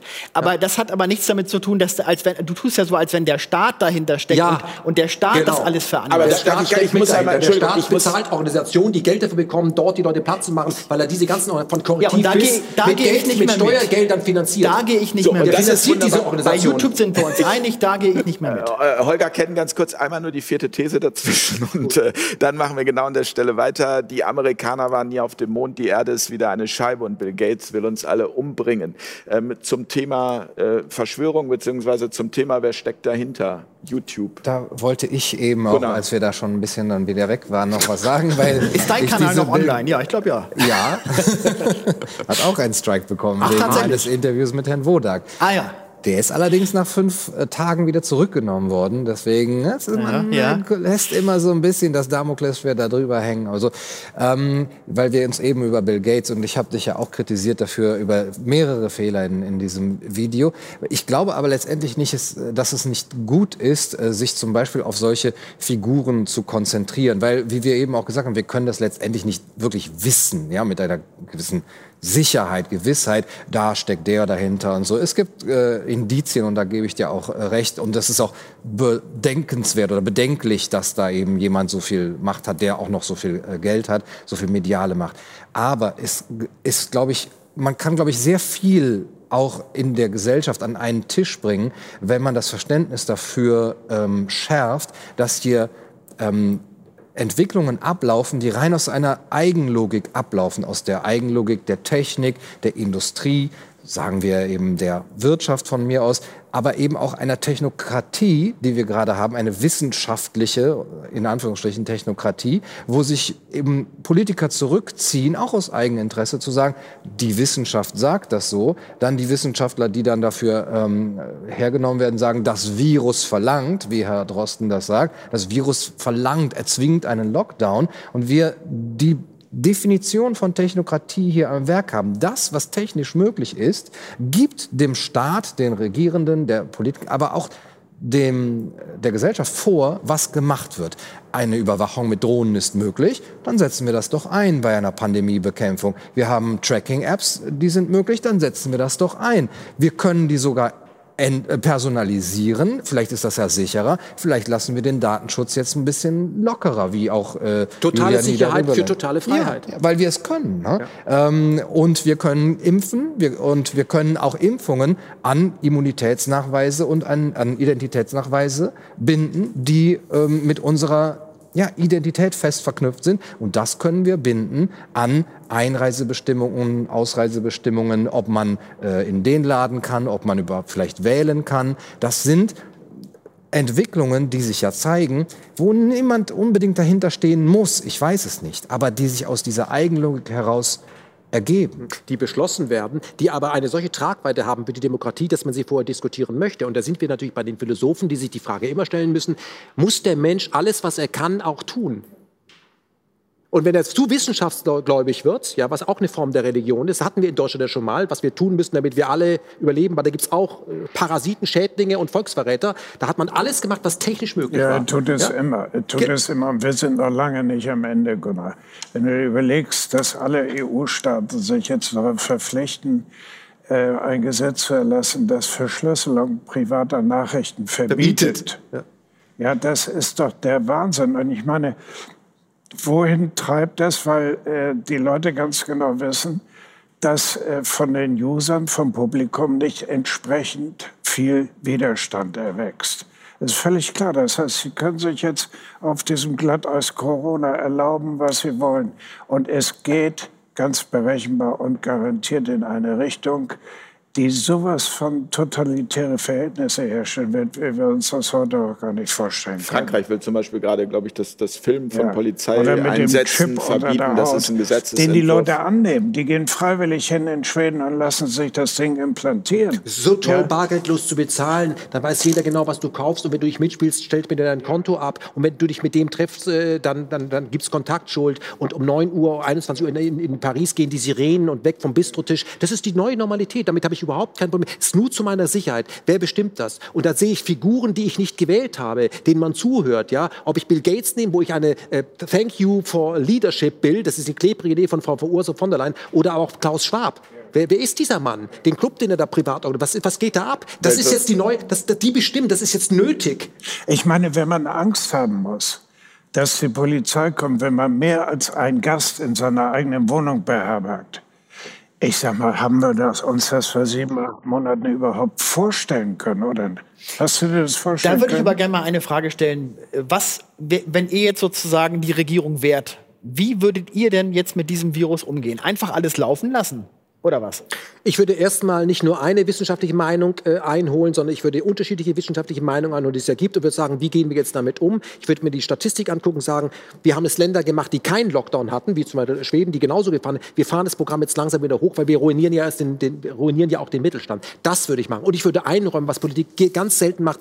Wir haben überreagiert, äh, wir wollten euch alle schützen, wir haben Fehler gemacht und das legen wir jetzt offen. Ich würde Transparenz schaffen. Ich, ich glaube, und, und, ich, glaube, die, und ich glaube, die Kollateralschäden, das, ist, genau. das muss auch mit auf ja. den Tisch. Gut, also aber die Politik muss, muss ja Entscheidungen treffen. Ich, ich würde aber auch, Entscheidungen wenn ich Entscheidungen werden. treffen will, von denjenigen lernen wollen, die sich in vorherigen Krisen bewährt haben, die eine gewisse Erfolgsbilanz haben. Und dann würde ich zum Beispiel einen Bakti oder einen Wodak fragen, weil die in, bei Vogelgrippe und Schweinegrippe gewisse Erfolgsbilanz, weil es sich herausgestellt hat, im Gegensatz zu einem Drosten, dann würde ich die zumindest mit einbeziehen. Und äh, dann würde ich die Frage stellen, wie ich schon wieder dazu kommen konnte, weil es nämlich immer noch dieselben Strukturen sind. Huch, das ist genau wie mit dem Finanzsystem. Haben wir irgendwas daraus gelernt? Nee. Wie kann das sein? Transparenz würde ich schaffen. Und dann, wir haben ja heute mit, haben es ja heute mit gesichtslosen Bürokratien zu tun. Das sind die Banken, das, da würde ich das den Personen zuordnen. Dann müssten nämlich Leute auch mal zur Rechenschaft gezogen werden. Und da bin ich übrigens auch enttäuscht von der Justiz. So läuft das nicht. Ja. Okay? Also wenn eine Regierung äh, den Mut hätte, also die Courage hätte zu sagen, Leute, es tut uns wirklich leid, wir haben uns geirrt. Äh, weil am Anfang nicht absehbar war, wie stark diese Pandemie wirklich wird. Ja aber wir fahren gesagt. das jetzt zurück. Die Herr Leute Spahn würden es ihm verzeihen. Ja, ja. Und, und, aber es wird, also Herr Spahn sagt, mit dem Wissen von heute hätten wir das alles nicht machen müssen. Und eins, einfach kommt, später kommt genau das Gleiche noch. Ja, ja, weil das zu, zu, einem Zeitpunkt war, wo man noch nicht genau wusste, mit was man es zu tun hat bei diesem Virus. Das kann man doch es zugeben. Das würde jeder verstehen. Ja. Argentinien ist raus aus dem Lockdown. Die haben gesagt, wir, was wir wäre machen, denn gewesen, wenn, es, wenn es anders gekommen wäre? Was nee. ja aus der damaligen Sicht hätte sein können, dass das wirklich die Leute massenhaft dahin raffen. Es gab einen Punkt, ja nicht aber, aber wo, woran liegt es? Also ich habe gerade aus der Regie einen Hinweis äh, bekommen. Ich kann vielleicht noch mal kurz nach der Quelle fragen, ob ihr mir das noch mal sagen könnt, dass die Intensivbetten von 35.000 auf 25.000 reduziert wurden. Ja. Das Lustige ist, wenn ich kurz sagen darf, dass wir im Januar ein umgekehrtes Verhältnis hatten, ja, das, das nämlich bei den öffentlich-rechtlichen, das habe ich auch mal in einem Beitrag gezeigt, ja. äh, die, die, die Gegenteiligen waren die Verschwörungstheoretiker, also diejenigen, die das Virus quasi äh, äh, ja. äh, schlimmer gemacht haben, als, als es war. Ja, aber es gab von Seiten der Alternativen auch wiederum welche, die gesagt haben, Leute, passt auf, das ist ein ganz, ganz schlimmes Virus. Die Regierung belügt euch. Äh, da kommt was ganz Schlimmes auf uns zu. Das gab es genauso. Ich erwarte Und dann hat es sich irgendwann umgedreht. Ja, ich erwarte aber von einem Politiker, dass er äh, nicht nur Mediziner anhört und Statistiker und sagt, ja. hat das denn weitreichende Folgen für alle Gesellschafts-, für die gesamte Gesellschaft? Und das hat er nicht getan, sondern nur, also wir haben da viele Leute, die uns recht geben, dass wir so machen müssen. Das ist immer, hat das was mit Impfen zu tun oder mit Tracking-Industrie. Aber was ist denn eigentlich mit den anderen? Gibt es die auch noch? Wo sind denn die anderen eigentlich am Tisch? Wo sind denn die Lehrer am Tisch? Wo sind die Kindererzieher am Tisch? Wo sind die Psychologen am Tisch? Wo sind die, wo die sagen, die haben auch häusliche Gewalt oder Leute, die in Alkohol verfallen, die, die jetzt gar nicht mehr raus können, die Rückfälle? Gibt es sie auch noch, diese Bürger? Nee, es gibt nur noch Leute, die sagen, also was die Impfindustrie sagt, ist absolut richtig, ich habe da übrigens Aktien. Und die, die die Tracking-Industrie vertreten, sagen auch, das läuft super wie geschnitten Brot. Siehst du, und das ist genau der Punkt dass wir nicht alle an einen Tisch bringen, zeigt uns, dass wir zwar so ein demokratisches Parlament haben, aber leider gibt es immer nur einen, einen immer schmaleren Grad. Und deswegen, wir können ja auch erkennen, und das ist doch neu, wir haben keine Opposition. Die schlauste Rede neulich im Bundestag hat hier der Chef von, der, von der AfD gehalten. Ich ja? Weiß. Und den kennt, das ist nicht mein Kumpel. Ja? ja. Aber wo sind denn die Linken? Ja, ja, wo sind denn weiß. die Wagenknechts? Wo sind die denn alle? Also die, äh, der glückliche Umstand in diesem Fall ist ja, dass man die Leute, die das alles zu verantworten haben, die Zerstörung des Mittelstandes und so weiter und so fort, dass man die wirklich benennen kann. Das ist Angelika Merkel, Spahn ja. und äh, ihr Gruselkabinett.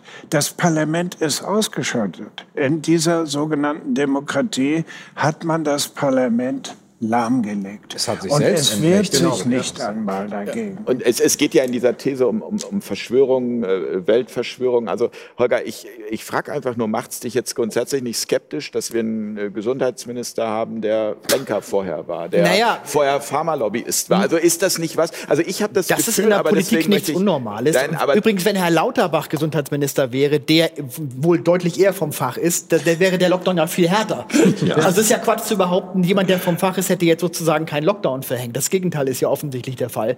Also das ist ja immer, das ist, kommt ja mal darauf an. Ein Minister ist doch nur derjenige, der das sagt, was ihm seine, seine Leute unter ihm äh, zuflüstern. Das, das, das ist in der nur, Politik immer so. Das halte ich, das halte ich für kein Ja, Argument. aber worauf ich, worauf ich hinaus wollte, ist, dass ich das Gefühl habe, dass man, sobald man eine wirklich kritische Frage stellt, das sofort umgewandelt wird in Verschwörungstheorie. Ähm, also es ist, es wird dem nicht sachlich begegnet, sondern es, du, du kriegst sofort diesen Stempel, damit man quasi an der Stelle nicht Wenn es sich nur um eine kritische Frage handelt, gebe ich dir recht, dann geht das natürlich nicht. Nee. Aber Gut. wenn man, so wie er eben sagt, was alles dahinter steckt und wer dahinter steckt und wie und was, dann, dann bin ich an dem Punkt, wo ich sage, sorry, das, das, ist, das geht mir Geld zu weit. verdienen ist ein äh, starkes Motiv und da muss ja, man sich einfach nur mal die Pharmalobby selber, äh, da muss man zuhören, im Manager-Magazin für die glorreiche Geschichte. Der Staat pumpt jetzt unheimlich viel Steuergelder rein und die Patente, die dabei rauskommen, landen bei ihnen. Das Geld muss ja irgendwo verdient werden, weil Kriege finden ja groß im Moment keine mehr statt.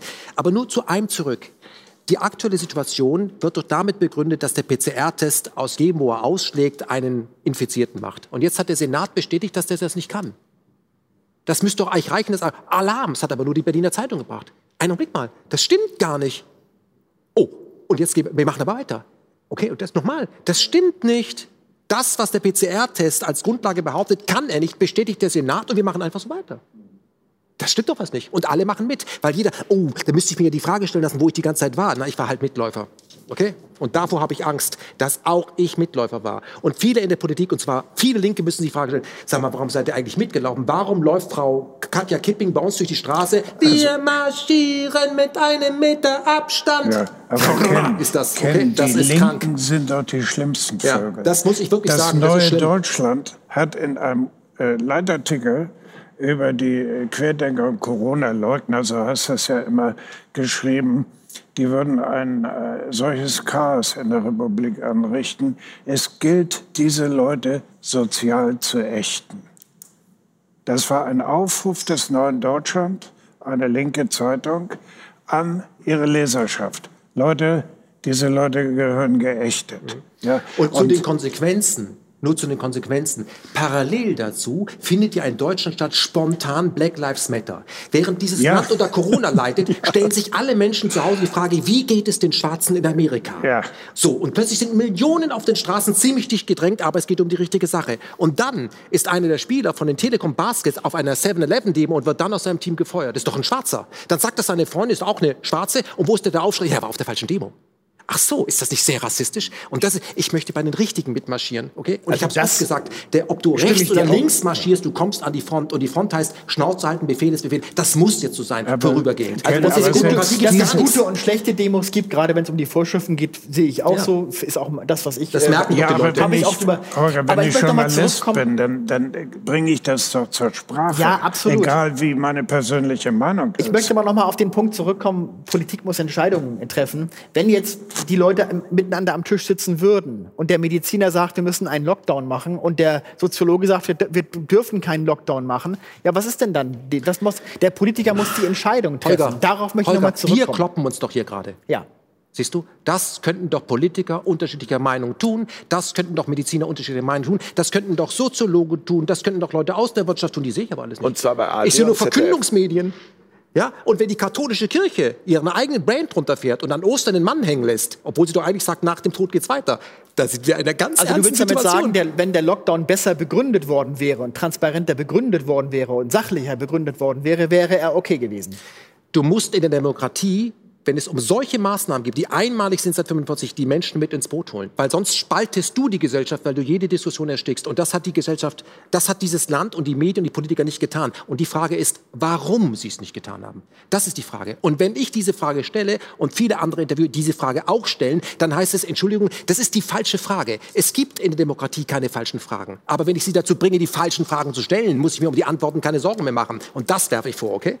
Ja gut, aber dieses Virus kam ja innerhalb nun kürzester Zeit. Also es gab ja nicht eine Zeit, zwei Jahre einen Diskurs durchzuführen in der Gesellschaft, sondern man musste ja schnell handeln. Das ja, war ja aber, dann, aber, aber irgendwann war es ja dann klar. Hm? Irgendwann war der Punkt klar, okay, die äh, Zahlen sind vorher gesunken, vor dem Lockdown und irgendwann konnte man erkennen und das würde ich schon sagen ab März, ja. Und da war eine große Unsicherheit, dann handelt man eben und sagt auch, äh, wir holen aber alle ins Boot und lasst uns auch die Kollateralschäden bedenken und sobald einigermaßen klar ist, dass es überzogen ist oder es vielleicht Beispiele gibt, wie in Schweden, wo es auch andere Wege gibt, die vielleicht sinnvoller sind, machen wir es rückgängig und bitten um Entschuldigung. Welche, welche Macht, Holger, haben die Superreichen grundsätzlich auf dieser Erde auf politische... Oh Gott, was soll ich denn die Frage jetzt antworten? Du hörst dazu. ja, genau. Mit meinen 3000 Ja, wenn du mich so fragst, das gebe ich nicht zu. Nein, aber, aber, aber, aber also das, das ist ja letztendlich, also äh, es, ich kann mich noch daran erinnern, die Bilderberger sind so ein Thema. Das hieß am Anfang, Bilderberger sind eine Verschwörungstheorie, gibt's nicht. Irgendwann war klar, es gibt die Bilderberger. Also solche, solche oder, oder World Economic Forum oder andere ähm, Geschichten, diese Organisationen, die tatsächlich eine Agenda haben. Also ist es für dich vollkommen unwahrscheinlich, dass die tatsächlich weltweit agieren können? Also es konspirative Beziehungen zwischen Wirtschaft und Politik auf der ganzen Welt ist doch klar, dass es das gibt. Das wäre ja naiv, sowas zu bestreiten. Aber was Bilderberg zum Beispiel angeht, es gibt einen sehr guten Journalisten, Uwe Krüger. Das ist übrigens der, der das die, damals das geschrieben und recherchiert hat mit der Anstalt, was wogegen ja, okay. Joffe geht. Ja. Genau. Der hat über Bilderberg sehr intensiv ja. recherchiert und der kam halt zum Ergebnis, das ist im Grunde genommen, das ist überhaupt nichts Dramatisches. Was er aber sagt, in der Tat, es sind ja auch Journalisten auf dieser Konferenz dabei und die halten alle hinterher die Klappe. Und das ist das, was er auch kritisiert. Es sind sogar Journalisten dort und, und es geht trotzdem nichts an die Öffentlichkeit. Äh, das, ist, das kann man in der Tat kritisieren, aber Bilderberg ist zum Beispiel auch so ein Punkt, wo ich sage, da wird so viel hineininterpretiert, ich glaube nicht, dass das so dramatisch ist. Mein Gott, da, da, treffen sich halt Leute mal ohne öffentlichen Druck und sagen aus Politik und Wirtschaft und, und reden mal miteinander. Das ist manchmal auch ganz gut. Das ja. kann auch mal Nur sein. die Leute, die sich da mal treffen ohne öffentlichen Druck, sind einfach Leute über extrem viel äh, Einfluss. Das ist ja auch beim äh, World Economic Forum ja. so. Da trifft sich ja die Chefetage. Und wenn die dann sagt, das machen wir jetzt bei Google und das machen wir jetzt bei YouTube, dann hat das für die ganze Welt, die auf YouTube und Google publiziert, eben einen Effekt. Nur dieser Typ ist nicht gewählt worden. Das sind einfach private Interessen. Und für mich ist es doch vollkommen klar um auch mal dieses amerikanische Gehirngespinst wegzunehmen. Wir müssen das amerikanische System dahinter verstehen. Und da geht es einfach darum, wer am meisten Geld hat, hat am meisten Einfluss. Ich brauche, wir brauchen Reichtumsbegrenzung, weil ökonomische Macht und politische Macht verstärken sich, das wissen wir seit Chomsky, muss ich nicht lange erklären. Aber es gibt am Ende immer drei große Player im Hintergrund, die, das, die die Strippen ziehen, die überall beteiligt sind. Da haben wir äh, Vanguard, da haben wir State Street, da haben wir BlackRock, die überall mitmischen und überall Interessen, und zwar wirtschaftliche Interessen nach vorne, die aus jedem, Geld, jedem Ding Geld verdienen, eine Geldverdienmaschine machen, auch aus der deutschen Gesundheitsindustrie.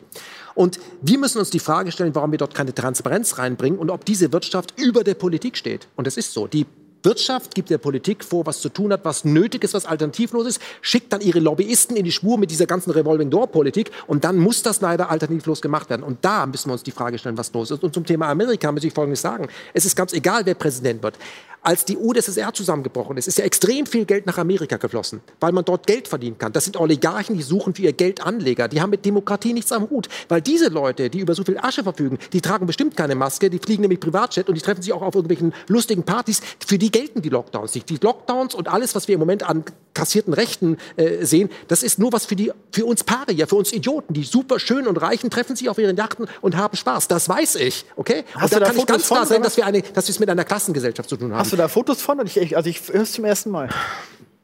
Gut, es gibt die nicht. Ja, gut, ich hätte es gern belegt, wenn du das ja. sagst.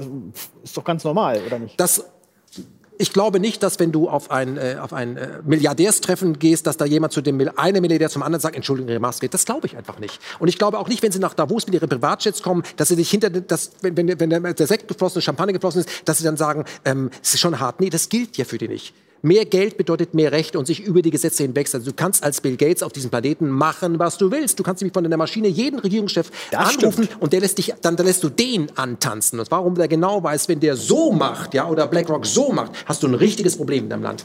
Ja, dann, ich weiß gar nicht, warum das bestritten wird. Das muss nicht bestritten dieser, werden. Mit dieser Pyramide, der Macht- und Geldpyramide. Ja, es gibt einen Spruch, Geld regiert die Welt, so banal wie der ist. So richtig. Hast du davon Fotos? Auch. Wie? Hast du davon Fotos? Ja, komm. Es gibt, du hast ein konkretes Beispiel genannt und da hätte ich gerne auch einen konkreten Beleg für. Es ist doch, liegt doch in der Natur der Sache. Mit Natürlich. Geld kannst du dir was kaufen. Du kannst dir Macht kaufen, du kannst dir Güter kaufen, du kannst dir mit viel Geld alles kaufen. Und damit beherrschst du das, was du beherrschen möchtest. Warum daran Zweifel aufkommen, verstehe ich nicht. So ist es. Und dass diese Leute im Geheimen agieren, so dass die im Geheimen agieren und Absprachen ja. treffen, die nicht in die Öffentlichkeit kommen, ist doch auch nur logisch. Wenn ich so viele Milliarden auf dem Konto hätte, wäre ich auch Mitglied dieses Vereins Ehrlich? und würde das nicht, ja, würde das nicht rausposaunen. Das ist dann nur mehr als logisch. Ja. Und, und wer verdient denn im Moment? Amazon? Ja. Und unten tun Google, so. Apple, das, das als- würde ich als als, Linke mit Marx Demokratie zusammenbringen. Das hat was mit Kapital zu tun, oder? Der Kapitalfreiheit, Demokratie Kapital hat keinen ein Lockdown. Fake.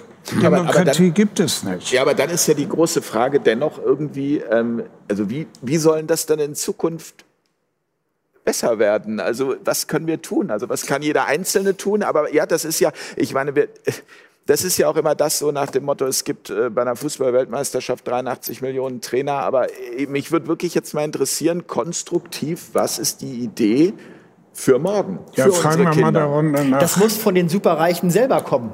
Und es gibt ja auch immer wieder mal durchaus Leute, das sind ja nicht alles automatisch Bösewichte, nur weil sie viel Geld haben. Nein, nein. Es gibt auch welche, die auch sozial eingestellt sind und die auch genau solche Meinungen vertreten. Ich und muss die, aber nachfragen. Und die müssen ich muss kurz nachfragen. Ja, Habe ich das gerade wirklich gehört?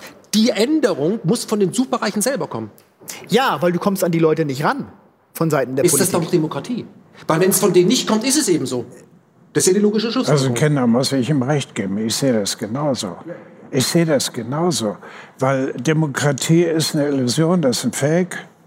Und die Superreichen haben es in der Hand. Und wenn dort kein anderes Bewusstsein erwächst, wirst du nie etwas ändern. Aber, und jetzt kommt das andere Bewusstsein, erwächst inzwischen unter diesen Leuten. Es gibt einen offenen Brief eines super, super, superreichen Milliardärs, der an seine ähm, Genossen, die ebenso super, super, super reich sind wie er, ähm, plötzlich anfängt darüber zu sprechen, dass er ja eigentlich diesen Reichtum erschwindelt hat auf Kosten anderer. Und ob es nicht sinnvoll wäre, das überhäufte Kapital, was sich überall in den Händen dieser Menschen befindet, nicht zumindest zur Hälfte zu bündeln, um es zurückzugeben an die, die man Das ist das, was ausgebeutet Bill hat. Gates gerade Wie? macht übrigens. Der will auch Geld zurückgeben. Ja, Äh, aber, und und er dieser in Brief ist ein offener Brief gewesen, den habe ich in einem meiner Bücher abgedruckt. Diese Entwicklung geht, oder hier dieser äh, äh, verstorbene, wunderbare Mensch, der in äh, Südamerika Ländereien aufgeht, der hat seine, seine Firma äh, verkauft, äh, war auch Multimillionär und hat sich sukzessive in Patagonien, North Face Gründer. genau, wie hieß er noch? Das weiß ich nicht. Ja, aber du weißt, wen Ja, ich ich weiß, meine. wen Äh, Land gekauft. Warum hat er das gemacht? Um es vor Bebauung zu beschützen. Das heißt, er hat ein, ein äh, Bewusstsein installiert in sich und hat sich mit seinen finanziellen Mitteln wirklich ziemlich gut verhalten. Er hat Land geschützt und diese Ländereien hat er dann äh, dem Staat geschenkt, die es aber, und das war seine Bedingung, zum Nationalpark erklären mussten. Das heißt, das sind keine Einzelfälle.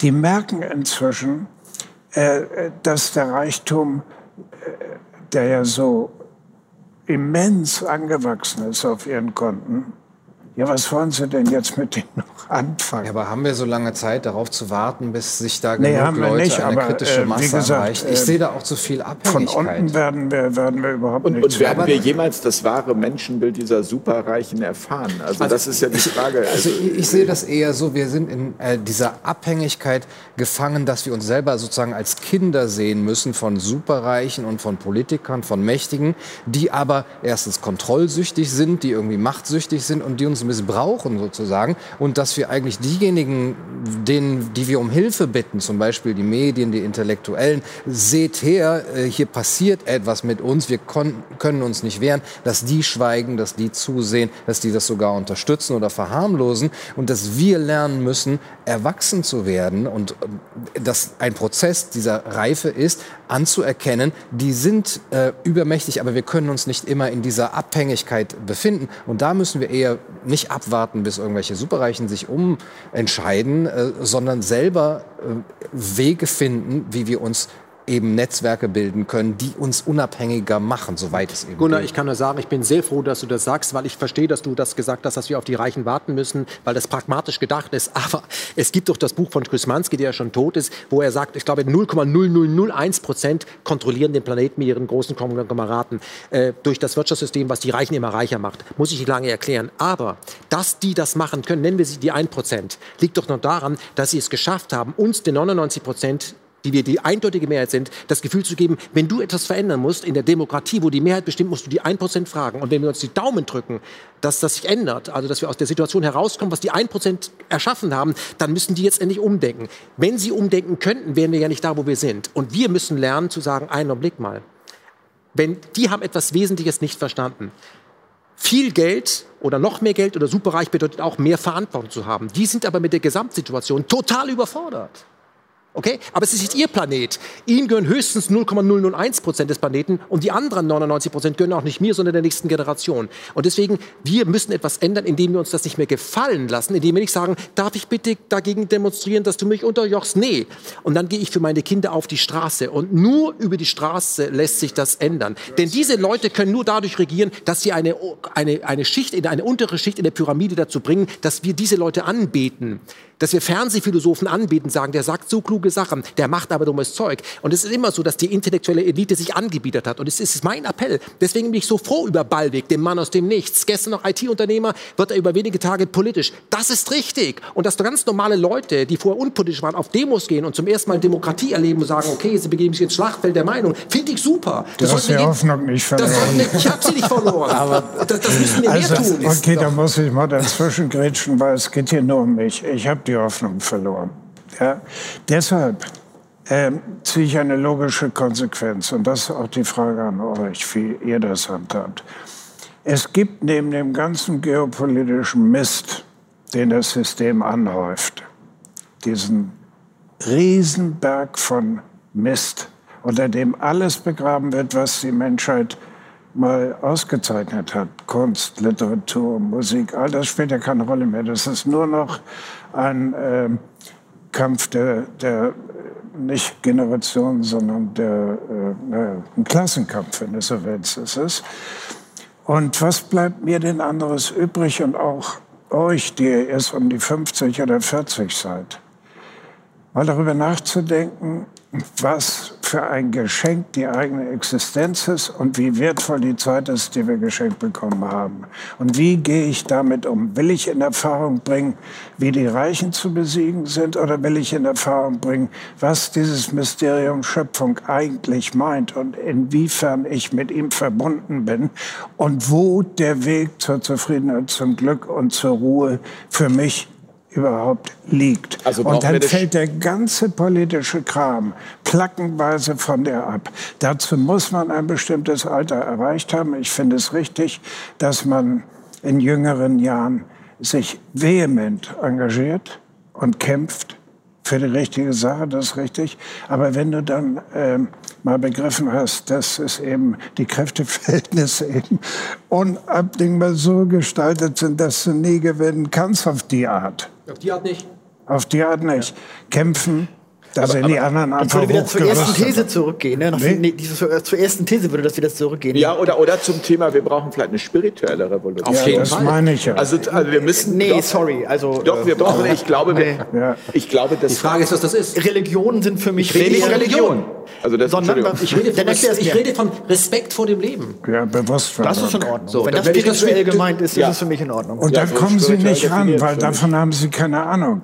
Die wissen nicht, was Liebe ist. Glaub es mir. Wer ist? Die sind erkaltet, Aber wenn, wenn ich mal sehe, ja? aus Geschichtsunterricht, weiß ich das noch, wie äh, in den 60ern, bei den 68ern die spirituelle Revolution hochgehalten wurde und Liebe als wirklich Gegenmacht und was daraus geworden ist. Also das war ja noch mal tausend Prozent mehr als das, was wir jetzt hier haben. Gebe ich dir recht, Gunnar, aber trotzdem kannst du in deinem eigenen Leben für dich entscheiden, diesen Deswegen Weg sage ich nicht gehen. Revolution, sondern ich bin da auch ja. eben beim Individuum so wie du. Ich ja. würde sogar sagen, wenn wir sagen 99 Prozent, auch die Hoffnung, diese 99 Prozent oder eine kritische Masse umzustimmen, ich bin da auch zu pessimistisch. Also ich glaube einfach, dass, dass, Menschen, die zufrieden sind, also das trägt auch das Wort äh, äh, Zufriedenheit, Frieden in sich, äh, dass mit denen halt auch dementsprechend einfach ähm, eine gute Demokratie äh, ja, zu machen du, ist. Und, und, ja? Das Dilemma ist doch, dass wir in so einer Commerzbankgesellschaft leben. Leben Sie, wir kümmern uns um die Details. Das ist so schön bequem, alles ganz einfach. Ja, also müssen wir, wir müssen, wir müssen uns die Frage stellen, sag mal, da gab es doch mal so was wie einen Gesellschaftsvertrag.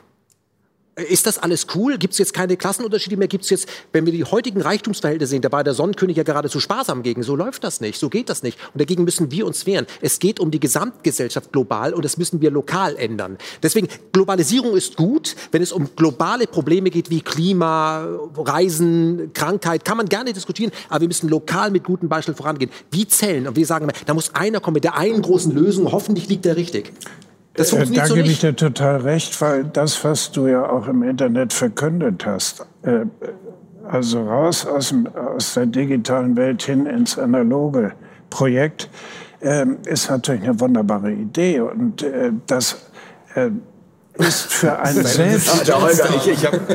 ja, das für einen selbst, der das macht, natürlich ein ungeheurer Gewinn und Fortschritt und eine wahnsinnige Chance, zu sich selbst zu finden und eine neue Zufriedenheit in sich selbst zu installieren. Raus aus der politischen um Debatte, weg von der Straße, weg von der Straße und hin Aber ich zum, Beispiel zum Versuch, zum spirituellen Versuch auch. Gut, ich, ich möchte da ein, einhaken. Guck mal, Holger, folgendes.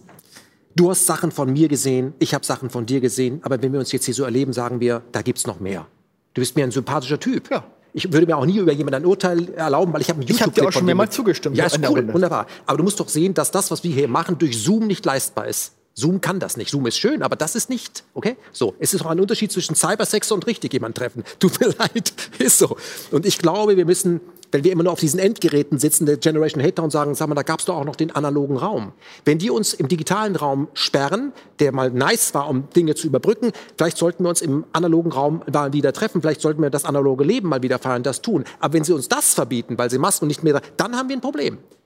Und das, das ist ja das, was ich möchte. Ich sage hey, zu, wir haben doch die, ich jedenfalls, die meiste Zeit im analogen Raum gelebt. Ich habe doch die meiste Zeit ohne Mobiltelefon erlebt und war trotzdem erreichbar da ist vielleicht auch die Möglichkeit, dass wir uns mal wieder zuhören, miteinander treffen, einander fühlen, riechen und mehr Zeit miteinander verbringen, wie die sagen, nur ist leider zu Ende und Cliffhanger. Das ist eben nicht. Das müssen wir machen. Wir müssen wieder, wir kommen analog zur Welt. Wir leben analog und das wird von uns total Hauptsache erreichbar und schnell äh, Klick und Kauf. Das ist nicht das, das Leben. Das, das Leben lässt sich in 0 und 1 nicht darstellen. Das ist vielleicht das Positive auch an dieser ganzen Geschichte, dass das jetzt geschehen muss. Also diese ähm, Sehnsucht auch nach dem Analogen und auch nach ne, mehr Natur oder Stille, die ist ja immer schon irgendwie da und wir sind alles Zombies geworden oder so. Aber wir haben, glaube ich, jetzt keine Chance mehr bald, weil sie uns das auch im analogen Leben bald nicht mehr erlauben werden. Ich rede jetzt etwas dystopisch, aber tatsächlich wird es bald ohne Impfnachweis nicht mehr möglich sein, frei zu reisen. Das ist das ist für mich so sicher wie, wie nichts anderes. Und du wirst keinen Zutritt mehr zu bestimmten Regionen also einfach haben, wenn du nicht geimpft bist oder einen negativen Test hast. Und deswegen muss das jetzt geschehen. Man muss sich, glaube ich, wirklich auch in, in, in dieser äh, spirituellen Eigenrevolution jetzt irgendwie absetzen und sich diese Inseln schaffen. Aber wenn du es jetzt auf die Spitze treibst, auf der einen Seite nehmen sie dir alles weg an Bewegungsmöglichkeiten, an Kommunikationsmöglichkeiten und so weiter. Es bleibt immer äh, der Platz übrig, auf dem dein Hintern sitzt. Und auf diesem Platz kannst du genauso frei werden wie in einer äh, Gesellschaft, die dir alles gestattet. Also da sprechen Glaub wir von innerer Freiheit. Ja, natürlich.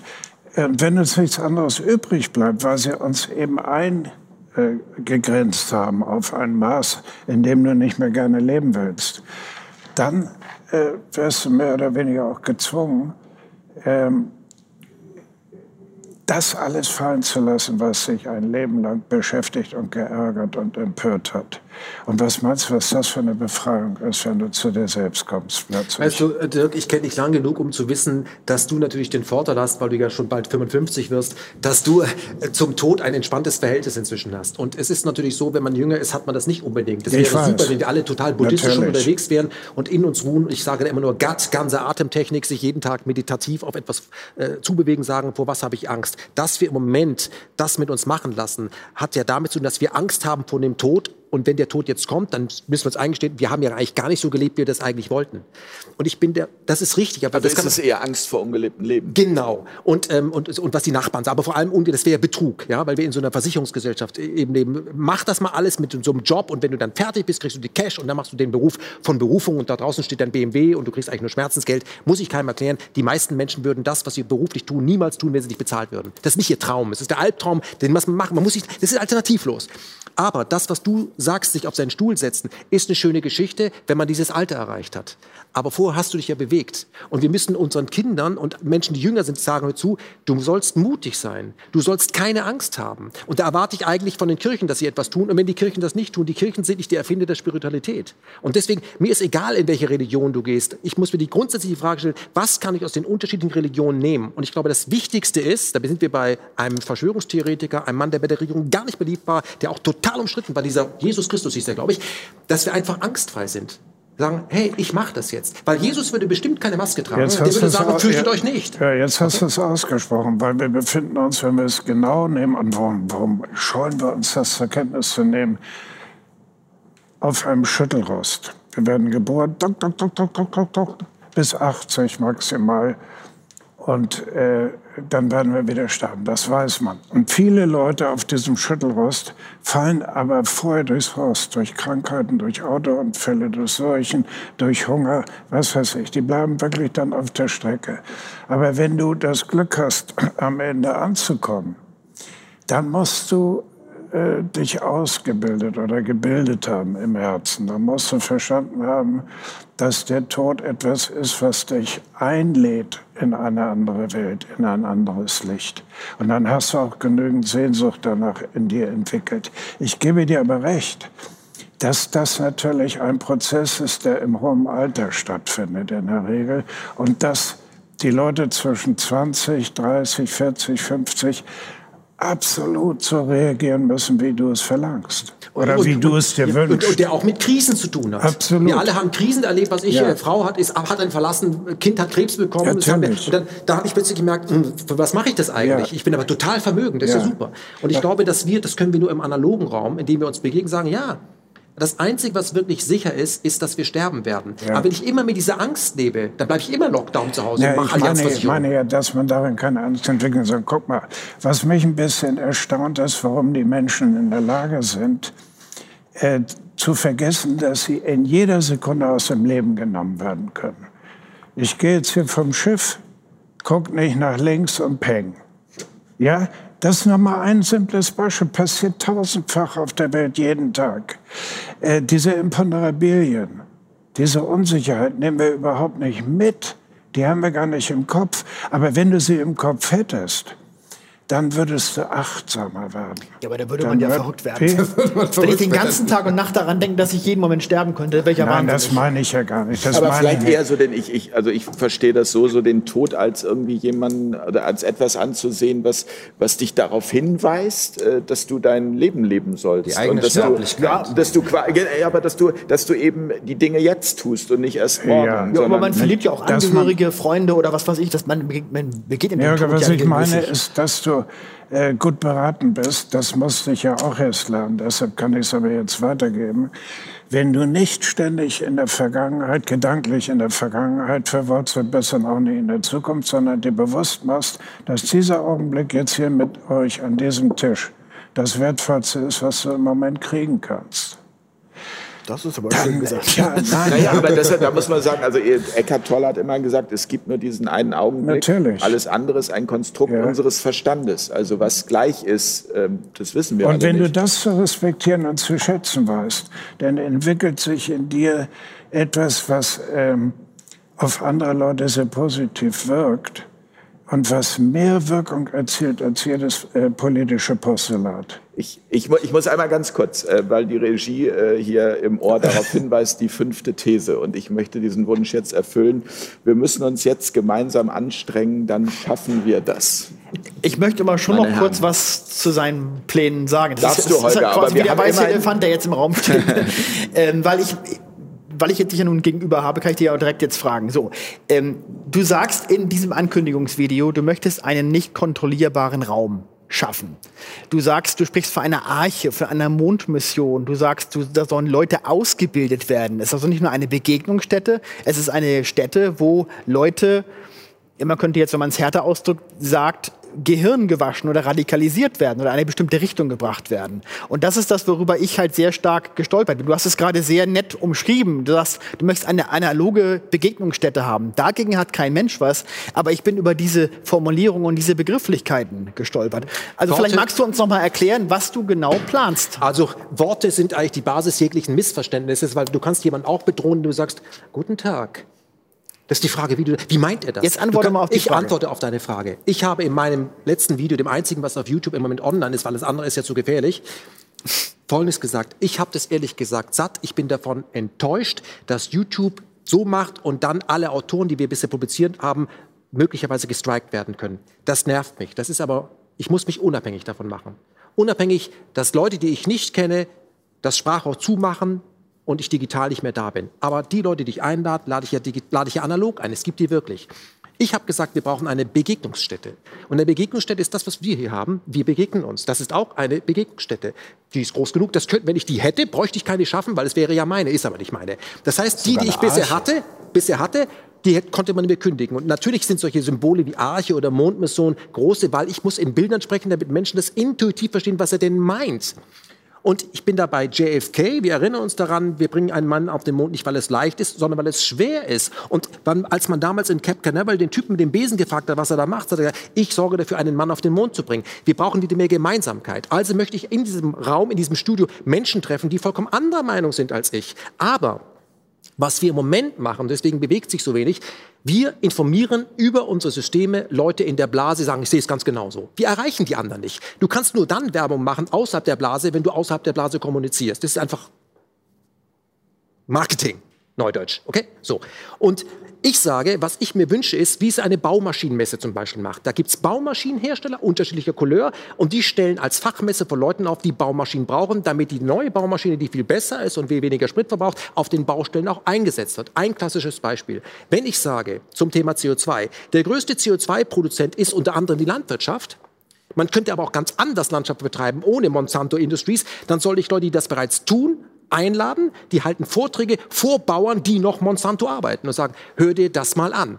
Wenn die gerne kommen wollen, dann sage ich, ich habe einen Raum, da könnt ihr das veranstalten. Wir als Medienhaus können das filmen, müssen das aber nicht filmen und ich möchte dort einen Diskurs. Vielleicht gibt es auch Leute, die sagen, so einfach ist das nicht, die sollen sich dort treffen, die sollen sich dort streiten. Ich möchte das abbilden, einen Gemeinschaftsraum und zwar zu den unterschiedlichsten wissenschaftlichen Bereichen und deswegen sage ich Campus. Es soll keine, keine Sekte werden, Gehirnwaschzentrale, wo nur ich bin. Nein, das ist eine unabhängige, ein unabhängiger Raum. Warum? Weil wenn ich in Berlin einen unabhängigen Raum buchen möchte, zum Beispiel Urania, und sage, ich möchte gerne Dirk C. Fleck auftreten lassen, der etwas sagen möchte zur Umweltverschmutzung, dann fliegt er raus, wenn ich meine Kamera mitbringe. Was ist das? Ist das auch noch Demokratie? Und es geht mir so auf den Sack, Ja, dass ich gesagt habe, ich muss heute ein eigenes Studio bauen, das kann ich mir nicht leisten, ich brauche nur 60 Quadratmeter, was so groß ist, dass dort 150 Leute einem Vortrag lauschen können. Wenn ein Ganser dort einen Vortrag machen möchte, nicht zu Geopolitik, sondern zu Achtsamkeit, dann kann der das bei mir machen, während er woanders auf öffentlichen Druck ausgeladen wird. Und das möchte ich machen. Und da würde ich genau das machen, was ich von der Politik fordere und das, was ich von, den, von, der, von der Wissenschaft. Ich würde die unterschiedlichen Leute einladen, sagen, unterhaltet euch mal. Hier sitzen 150 Leute, die gucken sich das an. Ich filme das und stelle das dann in mein eigenes Netz. Ich das ist noch, das, was ich möchte. Okay? Ich frage noch einmal. Ich möchte nicht zensiert werden. Ja. Und das meinst du mit nicht kontrollieren? Was sollen, warum soll der Raum nicht kontrolliert werden? Der wird dürfen? natürlich kontrolliert. Aha. Von einem Stiftungsrat. Ja. Ja. Und das, aber es, es, kommt, ob ich das jetzt, ob ich die Leute einladen darf in der Öffentlichkeit oder ob sie kommen dürfen, hängt davon ab, ob die Urania, die Grünen, die Linken sagen, lad den mal aus auf öffentlich. Es geht ja auch einer Eckart hier in, in, Hamburg so. Die darf nicht auftreten auf öffentlichen Druck. Die könnte bei mir sprechen. Die kann bei mir ihr Programm machen. Das ist doch Kabarett, ja. Das ist eine freie Meinung. Die das ist Kunst, das darf, die, das darf die bei mir machen. Das wird dann aufgezeichnet. Das kann man sich dann vor Ort angucken. Man kann es, wenn man es nicht ins Netz bringt, auf, auf kleinen Chips mitnehmen. Ich möchte, dass das erlaubt ist, weil das ist Demokratie. Und jemand, der das unterdrücken möchte, wer tritt denn da auf? Wer, wer, wer tritt denn bei dir die ganze Zeit auf? Und das ist eben so. Es gibt ja ein, ein Gefälle. Die können mich aussperren, aber ich nicht sie. Sie machen Ihre Foren zu und stellen meinen Kanal ab. Dann brauche ich einen Raum, wo Leute, die anderer Meinung sind, ähnlicher Meinung sind, die unterschiedlichen Dinge kommunizieren, kommen können und sagen, ich möchte gerne darüber sprechen, als Dozent, als möglich. Und es gibt nur ein einziges Gesetz bei uns, Artikel 1, die Würde des Menschen ist unantastbar. Bei uns wird nicht gehetzt und für Kriegwerbung gemacht. Ich bin ja interessiert, über was du heute sprechen möchtest. Über Quantenphysik. Willkommen. Das ist der unkontrollierte Gut, ich, ich finde ich das großartig, was du machst. Großartig. Und in meinen Augen ist das jetzt auch, weil wir äh, uns darüber unterhalten, was kann jeder Einzelne tun. Das Optimum dessen, was hier ein Einzelner tun kann. Und dann soll man nicht gucken, welche Wirkung das äh, hat, welche politische Wirkung oder sonst was. Du tust es, du bist, äh, stehst voll dahinter und du tust vielen Leuten damit etwas Gutes. Und Holger, du bist der erste Gast, der kommen kann und ja. sagen, was macht ihr denn hier? Mach doch ein Programm. Komm rum, wir senden's. Du bist der erste Typ. Nicht, ja, du ja nicht. Du hast ja eine andere Meinung. Du bist ein super Typ. Komm doch rüber. ja. Noch eine Einladung ja, heute. Komm rüber. Ich lasse dich aber trotzdem noch nicht raus aus der Geschichte, weil du musst dich auch an dem messen lassen, was du in diesem Video gesagt hast. Ja. Und wenn du sagst, du, es, du bildest zum Beispiel alternative Journalisten aus. Ich habe nicht was gesagt, dass ich, das? Ich habe nicht gesagt, ich bilde aus. Es gibt aus. gute und schlechte Journalisten. Ja, ja, Doch, ich, das hast nein, du gesagt. Nein, ich habe gesagt, ich möchte gerne die nächste Generation von Journalisten ausbilden. Aber Aha. jeder andere Journalist, der das machen möchte, du zum Beispiel, kannst du das auch machen. Nicht, nein, das mache ich schon. Nein. Du kannst das auch. Wir können zusammen eine Veranstaltung machen, wo wir Pro und Contra, so oder so. Das habe ich übrigens auf der Journalistenschule damals noch so gelernt.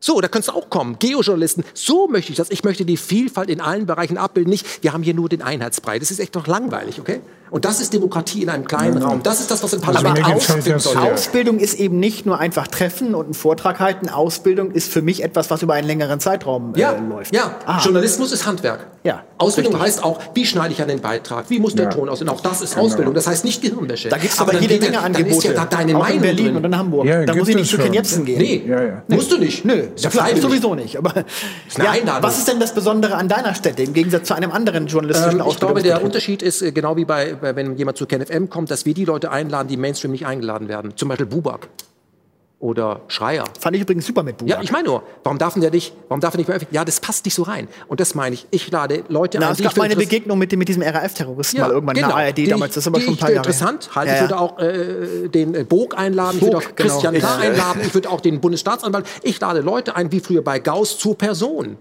Also ich freue mich schon auf, auf, auf, das Interview zwischen euch beiden. Ja. So, äh, Nein, ich weiß genau, was du. Das ist, das ist natürlich gefährlich, wenn ein Mann zu viel Macht hat. Und deswegen mache ich es transparent. Es ist eine Stiftung mit einem Stiftungsrat. Ich werbe nur dafür. Unterstützt mich für einen gemeinsamen öffentlichen Raum, weil ich brauche diesen Raum nicht. Wie viel okay? Geld hast du denn schon zusammenbekommen? Das weiß ich nicht. Ach, weißt du nicht? Nein. Du würdest es aber sagen, wenn du es wüsstest. Du ich, weißt es nur nicht. Ich kann dir sagen, was wir grob brauchen für so, ein, für so einen Ort. So ein Ort kostet zwischen 5 und 6 Millionen. Aha, okay. Ja. 5 und 6 Was hältst du davon, Gunnar? Ich finde das eine tolle Idee. Ja, ne? Wirklich. Ich bin auch neidisch ja. ähm, in der Form. komm, doch, kann, komm doch rum, werd doch Teil des Stiftungsrats, werde Dozent, du bist herzlich eingeladen. Ich, also, also wirklich, weil ich glaube, da würde ich je mehr Angebote wir haben, desto besser. Nein. Weißt du, eine offene Gesellschaft muss die Dinge diskutieren. Nein, großartig. das Schöne ist ja, also bei, bei gewissen Journalistenschulen oder auch bei der Bildung, die wir jetzt haben, das wird vorgegeben, mal mehr, mal weniger stark. Aber je mehr Mut wir haben, andere äh, Angebote zu machen, desto breiter ist doch auch die Landschaft, wo man sich entscheiden kann. Und niemand, so hoffe ich es zumindest, der sich da nicht sieht, wird da hingezwungen. Und äh, selbst, da würde ich ja selbst sagen, wenn Ken jetzt daraus eine, eine Sekte machen will, solange er niemanden dahin zwingt. Ne, so. Ich mache daraus keine Sekte. Ich bin, in dem, also, ich bin auf dem Campus selbst der seltenste Gast. Naja, der seltenste Gast. Gut, aber äh, du hast eine, eine, riesige Community und ich sag mal so, es gibt viele von denen, die hängen dir an den Lippen, die fressen dir Oder aus dir. Ja, ja, aber deine ist viel größer als ja, meine. Oder uns. So, und ich, sowas kann, was ist ja auch eine Form von Macht. Du hast ja auch Macht in ja. dem Sinne, in dem Moment. Und meine Befürchtung, und das, so kam das Video für mich jedenfalls rüber, das du da gemacht hast, ist, dass du versucht bist, diese Macht ein Stück weit auszunutzen bei diesen Leuten. Und ich denke, wenn das, das nicht so ist, wenn ich dir Unrecht getan habe, ich der Erste, der sich bei dir entschuldigt. Ich, ich verschwöre dir. Aber, aber ich kann nur von dem ausgehen, was ich im Moment von dir gehört habe und was ich gesehen habe. Überprüf mich doch mit dem, was ich mache an meinen nee, Taten. Nee, wir, so machen das einfach, wir machen das einfach so. Wir verlinken beide Videos hier auch nochmal unter diesem Video. Und das, was wir hier auch mit Fair Talk erreichen wollen, der Zuschauer soll sich einfach selbst eine Natürlich, Meinung bilden, ja, weil das ist genau das, worum es uns hier ähm, am Ende geht. Ich würde gerne noch einmal zum Schluss, wie gesagt, auf diese fünfte These, wir müssen uns jetzt gemeinsam anstrengen, dann schaffen wir das, Dirk, ähm, wenn wir uns gemeinsam anstrengen. Wo steht das? ja, das hat ja Angela Merkel bei der Flüchtlingskrise gesagt. Aber leider hat sie es bei der Corona-Krise ja nicht gesagt. Da hätte ich es auch gut gefunden, wenn sie es da auch noch mal gesagt hätte. ja, also ich würde, würde wirklich gerne mal in einer Gesellschaft leben, die, auch wenn es nur kurzfristig ist, eine gemeinsame Anstrengung zu Wege bringt. Ja, weil das ist ein wunderbares Gefühl. Übrigens war das das ganze Geheimnis der Nazis. Die haben den Leuten das Gefühl gegeben, in einer Solidargemeinschaft zu leben. Und das war eine höchst erotische Kiste. Ja? Äh, was die Demokratie so nicht bereiten kann. Und diese gemeinsame Anstrengung, hat Merkel das gesagt? Oder äh, Anselm Lenz, das kann ich noch gar nicht ja, glauben. Unter anderem auch Angela Ich, ich weiß gar nicht, gesagt. wie die aussehen sollen. Ich meine, pff, wir sind Teil eines großen Ganzen und wenn jeder äh, Verantwortung fühlt, weil das Virus gibt es ja wirklich, und im Rahmen seiner Möglichkeiten sich entsprechend verhält, dann ist das schon eine Anstrengung, die man persönlich leistet und die aber erst zu einer gemeinsamen Anstrengung wird, wenn das jeder tut. Auf Verabredung per Dekret sich gemeinsam anzustrengen, ist lächerlich. Ja? Wie soll das funktionieren? Ich glaube, ich weiß, wie das funktionieren sollte. Und zwar wundere ich mich, dass die Bundesregierung das nicht längst anbietet. Ich möchte ja, dass wir eher wenn es um Demokratie geht, Schweizer Verhältnisse anstreben. Da hat mir mal der Bundespräsident darauf gesagt, das geht nicht, weil wir haben keine Tradition. Solche Antworten muss man sich gefallen als Journalist. Ja? Marius Krüger ist bekannt, Democracy App. Der hat ja über dieses App bildet er ab, was im Bundestag an Entschlüssen oder Beschlüssen vor der Tür steht. Und dann kannst du selbst mit abstimmen und feststellen, so wie die Bevölkerung meistens abstimmt, ist immer genau diametral zu dem, was der, der der, der Bundestag da abstimmt. Warum machen wir nicht ein, warum hat die Regierung nicht eine, das ist ja crowdgefahren mit 25.000 Euro, eine Democracy-App? Anders als die Corona-App haben wir alle die Democracy-App auf dem Ding und da werden wir zu den wesentlichen äh, Entscheidungen wesentlich gefragt und da sehen wir eine Tendenz weil ich die vielleicht gar nicht haben will, dann sollten wir die selber eben nutzen. Das ist die gemeinsame Abstrengung. Weil ich, ich habe bei der Deutschen Welle mal gearbeitet. Okay? Da hat mein Chefredakteur damals zu mir gesagt, als wir diskutiert haben, unterschiedliche Themen und so weiter, was heißt denn das jetzt für uns? Wir müssen praktisch werden. Wir müssen ja. die Initiative ergreifen. Es gibt ja. zum Beispiel die Democracy App und über wesentliche Dinge, Maskenpflicht, ja, nein, vielleicht diskutieren. Das ja. ist alles möglich. Und dann müssen wir uns im analogen Raum treffen, indem wir nicht nur demonstrieren mit Schildern, mit Auflagen, was wir von denen erwarten. Wir müssen das selber umsetzen. Und das Gebot der Stunde ist meiner Meinung nach einfach ziviler Ungehorsam. Und wir haben jede Menge wissenschaftliche Verbündete, auch in dieser Stadt. Püschel soll mitgehen. Also, was der Demokratie auf die Beine helfen könnte, die liegt ja da nieder, auch in den Köpfen der Leute, die wissen ja gar nicht, was Demokratie ist, wäre, wenn wir einen, einen gewissen Lust- und Spaßfaktor, der durch so ein, eine Möglichkeit der Wahl garantiert ist, in die Gesellschaft brächten. Was meinst du, wie das Interesse an, an politischen Entscheidungen wachsen würde, wenn die Leute nicht nur alle vier Jahre ihr abstraktes Ding da äh, ankreuzen, sondern wirklich gef sich gefragt fühlen. Ja? Das heißt also, Wenn die Gesellschaft ist gar nicht politikverdrossen, sondern Politiker verdrossen. So ja. ist es. Ich glaube, dass du ein Politikverständnis ähm, oder ein Interesse an Politik wecken kannst mit so einer Technik beispielsweise, wo die Leute das Gefühl haben, mein Gott, ich bin ja wer, ich werde ja gefragt. Und dann ist die Akzeptanz gegenüber den Ergebnissen, die dabei rauskommen, auch viel größer. Da gibt es auch kein Fraktionszwang. Dieses politische System, was sich selbst ja, ja. verrät, gibt es da nicht mehr. Ja, ja. Gunnar, Gunnar, ich finde nur hm? gefährlich, äh, wenn die Politik sich jetzt darum bemühen würde, dass wir alle Spaß und Freude und Kraft wahrscheinlich auch noch an der Politik irgendwie haben. Sehr wohl gehört. Eigentlich äh, auch das sehr vorsichtig. Äh, und ich sage auch, also diese Demokratie-App ist bestimmt eine tolle Idee, aber eine Anstrengung ist ja immer noch mehr, als irgendwo einen Klick zu machen machen oder ein Kreuz zu machen. Hier bedeutet ja Anstrengung eigentlich auch etwas leisten oder sich sogar aufopfern. Und da ist ja immer die Frage, wofür? Ja, wer ist, wer ist dieses, was ist dieses das, was wir da schaffen sollen? Wer ist wir und so weiter? Und natürlich ist der dem Missbrauch da Tür und Tor geöffnet. Also diese, ich möchte eigentlich nicht, dass sich jemand für das Gemeinwohl aufopfert, weil ein Politiker oder wer auch immer behauptet, das sei jetzt das Gemeinwohl. Wie schnell ist das äh, zu, ähm, zu instrumentalisieren? Und da sehe ich genau die Gefahr drin. Also, also, nicht gemeinsam anstrengen, sondern jeder Einzelne strengt sich eigentlich an, erstmal sein... sein für äh sich und seine Nächsten, vielleicht für seine Community, auch im analogen Raum. Und äh, wir sind ja auch als Menschen nicht geschaffen für eine so ausdifferenzierte, komplexe Gesellschaft von mehreren Millionen. Wir sind ja eigentlich im Kopf auch immer noch mit den 200 Leuten in unserer Sippe. Da, da würde ich sagen, ja, das, die kennen wir, die, da haben wir persönliche Beziehungen. Mit denen strengen wir uns gemeinsam. Und, und, für die würde ich mich auch aufopfern, aber nicht, weil es mir jemand, äh, ein Häuptling fern in Brüssel oder Berlin sagt, sondern weil ich diese Menschen... Oder der muss diese Sache regionalisieren. Ja.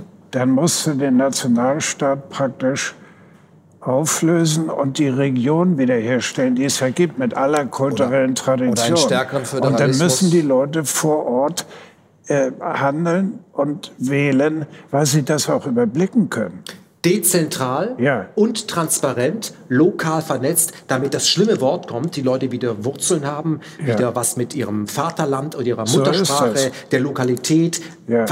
Also das sind alles, was kann man noch mehr runterbrechen als das, äh, was de Gaulle Vaterländer runter, dass die Leute sagen, das ist mein Ort, das alles nach Brüssel zu geben oder wem auch immer, die da oben wissen, die Pyramidenspitze weiß von oben nichts. wieder ihre Identität das ist die, und das sie müssen wieder sich heimisch fühlen. Und das, heißt, und das tun sie garantiert in ihrer Region. Region. Und das funktioniert. Ich bin Lokalpatriot, ich bin gebürtiger Bücher. Hamburger und ich, und ich fühle mich auch so. Ja, ja siehst du, ja, ich so. auch. Ja, also bitte. So, so, so, schlimm ist es doch gar nicht. Das ja, gut, das ist eine andere Frage. ja, Geht ja noch St. Pauli, ne? Das, das Fußballthema Aber ich, klar, also was das Schweizer äh, Modell angeht, finde ich auch super, bin ich auch dafür. Aber es gibt natürlich gewisse Fragen, wo man sagt, braucht man da nicht eher Sachverstand, der darüber entscheiden sollte. Und sollte man da vielleicht, also sollte, die Frage ist ja, wie weit geht das mit diesen, mit diesen Fragen, die man da als Volksabstimmung durchführt. Und wenn man es macht, dann bitte auch wirklich verbindlich. Wir haben ja hier in Hamburg zum Beispiel den Fall gehabt, vor 15 Jahren mit Ole von Beust, dass gefragt wurde, äh, sollen die städtischen Krankenhäuser privatisiert werden. 70 Prozent haben gesagt, nein. Ja. Ole von Beust macht es trotzdem und sagt, ich bin daran ja nicht gebunden. Wenn man sowas macht, ja, dann kommt der, kommt der, Frust aber erst richtig. Ja. Aber Holger, weil du, weil du von Sachverstand sprichst, guck mal, lass uns, weil wir ja bei, über Corona auch gesprochen haben, auf genau dieses Thema kommen. Ist wichtig. Ja. Unwesentlich. Es gibt Sachverstand, den wir nicht haben, weil wir sind ja alle die meisten keine ausgebildeten Mediziner. Ja. Trotzdem ich, der ohne Sachverstand möchte meinen Sterbezeitpunkt selbst bestimmen. Ich sage, du hängst ja für 50 Jahre an der Maschine, da gibt es einen Sachverständigen. Nein. Die Würde des Menschen ist unantastbar. Da haben wir einen Sachverständigen, der kann mich beraten, der kann aber nicht erzwingen, wie ich mich entscheide. Und das haben wir in der Politik. Da gibt es den Sachverständigen, der sagt dann immer, lass, wir können das gemeinsam machen, aber wir meinen die sich ganz klein und wir, da wird es uns so vorgesetzt. Man tut immer so, als würde man uns ansprechen, da ist Merkel super geschickt drin, aber diese wir, die, die sind gar nicht gefragt. Das ist die Fernsehsendung vom ZDF.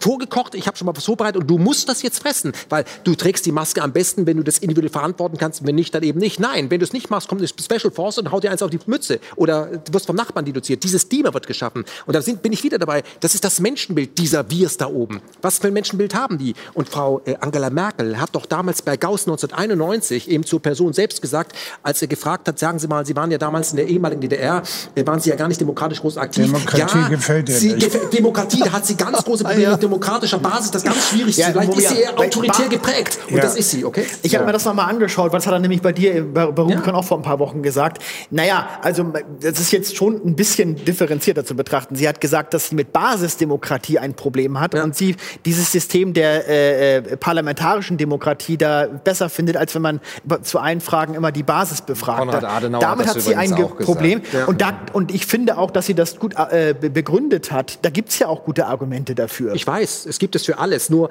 Demokratie bedeutet, ähm, dass es niemanden gibt, der im Recht ist, sondern dass man alle Seiten hören ja, muss. Natürlich. Und heute haben wir es, wir haben es auch mit einer, auch mit einer ähm, genau. wirtschaftskonformen Demokratie zu tun, wie sie das sagt. BlackRock bestimmte, so sieht's aus, Kurs ab, rauf. Demokratie geht anders. Demokratie ist aber anstrengend und vor allem Demokratie mit Transparenz bedeutet, dass die wenigen oben mit sehr viel Macht dann nicht mehr so viel Macht haben und das gefällt ihnen nicht, weil Macht ist Macht süchtig. Mhm. Aber es das muss man diesen Menschen wegnehmen. Okay? Aber es reicht das eben, tun wir. Es reicht eben aber auch nicht aus, einfach auf eine Demo zu gehen. Äh, es, es, man muss diese Komfortzone dann auch genau. verlassen. Also es, es geht eben nicht, dass man sagt, irgendwie man geht auf eine Demo, man ist gegen irgendjemanden, man gibt dem die Schuld daran, dass es so ist. Aber letztendlich mache ich genauso weiter wie vorher schon der das Zustand. Das ist auch die Gefahr, glaube ich. Man, man kann jetzt wieder auf Demos gehen. Ich habe ja meinen Unmut geäußert und auch wir. Ja, wir haben ja Videos darüber gemacht oder Texte darüber äh, geschrieben und damit belassen wir es auch. Also da muss, glaube ich, auch jetzt der nächste Schritt genau. kommen, ein, wirklich ein positives Bild auch und positive Angebote zu ja. machen. Statt das Alte zu bekämpfen, das Neue aufbauen. Aber alle, die wir hier am Tisch sitzen, haben doch etwas getan. Wir machen uns doch dadurch, dass wir publizieren, angreifbar. Weil für das, was wir machen, gibt es doch viel bessere Experten, die Klaus Deber heißen. Die sind ja viel weiter oben als sie. Nee, mach dich angreifbar. Statt zu fordern, man müsste eine solche Sendung haben mit einer solchen Kultur. Mach doch die Sendung. Mach den Campus, mach das Buch, mach den Garten, lad deine Nachbarn ein, etwas zusammen zu machen. Nicht auf den nächsten Befehl von der Tagesschau warten oder was sie im Kanzleramt erzählen. Nee, die haben doch den Überblick verloren. Aber du sagst, was soll, du bist wie das Kaninchen vor der Schlange. Und das ist diese bequeme Demokratie. Ähm, wie gesagt, leben sie um, wir kümmern uns um die Details. So geht ich, Demokratie ich war nicht. eben durch deinen Vorschau mit der Technik und der Abstimmung Verfügungstechnik kurzfristig euphorisiert, ja, weil ich verstanden habe, was möglich ist mit diesem Gemeinwesen. Beides ist möglich. Aber eins passiert natürlich garantiert. Wenn du äh, ein solches Abstimmungsergebnis oder Abstimmungsverfahren installierst in dieser Gesellschaft, äh, wenn es zum Beispiel darum geht, ähm, ob ein neues äh, Startbahn Süd oder Südost gebaut werden soll oder ein äh, Kohle, weiteres Kohlekraftwerk oder das, was oder eine Elbphilharmonie. Ja, oder irgendetwas, was die, was die Eliten immer an der äh, äh Volksmeinung vorbei auch wirklich durchgezogen haben, wie Brockdorf, Wackersdorf, all den Mist. Wenn du ein solches Verfahren installierst, brichst du die Macht dieser Menschen, die mit uns ja gemacht haben, was sie wollen. Und ob die sich das gefallen lassen? Natürlich nicht. Na, du musst auf die also, Barrikaden ja, gehen, du musst immer einen Preis dafür bezahlen. Das haben die, die die, die Demokratie also mit eingeführt immer, Ja, aber weißt du, ich ja. möchte noch, Nochmal zu Corona. Das sind wahnsinnig schwierige Zeiten. Die Überlastung des Gesundheitssystems, alles ganz schrecklich. Und es ist so schrecklich und so bitter, dass ich in dieser Zeit amerikanische Kampfjets kaufe. Ja, hey. dringend notwendig. Hey, wie war das im Mittelteil? Jetzt gibst du Geld nicht für Krankenhäuser, sondern für, für, amerikanische Kampfschiffe. Gibst du sieben Milliarden aus? Ja. Da kannst du ja so schlimm um das Gesundheitssystem nicht stehen, okay? Ich kann das verstehen. Ja. Und diese Menschen sind unglaubwürdig. Und die Geschichte hat ja oft auch gezeigt, wenn man die Mächtigen stürzt äh, durch Revolutionäre, dann sind die Revolutionäre hinterher auch nicht besser, wenn genau. sie an der Regierung sind. Deswegen ja, ist, Evolution. Zum Beispiel, ist zum Gut. Beispiel so, äh, dass Revolution in Deutschland ja nicht möglich ist, das wissen wir. Ja? Weil Revolution bedeutet eben, sich nicht an die Gesetze zu halten. Und wenn ich, das, was in der DDR damals passiert ist, und der Revolution. Wenn ich, war, ich wollte gerade sagen, in der DDR Montagsdemonstration, das war friedlich, das war. Naja. Äh, auf jeden Fall, ähm, wenn ich das musst sehe, du aber kurz erklären. Beispiel, ja. Warum sagst du jetzt, naja, das würde mich jetzt interessieren weiß ich gar nicht, warum ich das gesagt habe. Also ich habe das nie als Revolution empfunden, weil einfach die Brüche im System schon so stark waren, dass eigentlich nur logisch war, eine dass äh, eine solche ja. Demonstrationswelle die Dämme brechen lässt. Thema. Okay, das, das, das, war jetzt, äh, ne? nee, was ich äh, sagen wollte, wenn ich mir die Demonstrationskultur von heute angucke, damit will ich das früher nicht schönreden, ähm, aber wir haben irgendwie anders demonstriert, mit einer anderen Bereitschaft, kämpferischer irgendwie. Da wird in Berlin auf einer Demo von, lass es 100.000, 500.000 sein, ist völlig egal, in der Mitte dieser Versammlung von drei, vier Polizisten, die alle nicht älter sind als 22 Jahre, ein Mädchen getreten, zu Boden gestampft, geknebelt, äh, dass sie äh, blutet und schreit. Und da stehen hunderte von Leuten drumherum. Und alles, was sie sagen, ist, lass sie los. Ich bitte dich, du musst doch, wenn dir einer in die Fresse haut, ja, aber da sind wir wieder beim Thema also Gewalt. Du, musst, du kannst ja auf, nee, ohne Gewalt darauf reagieren.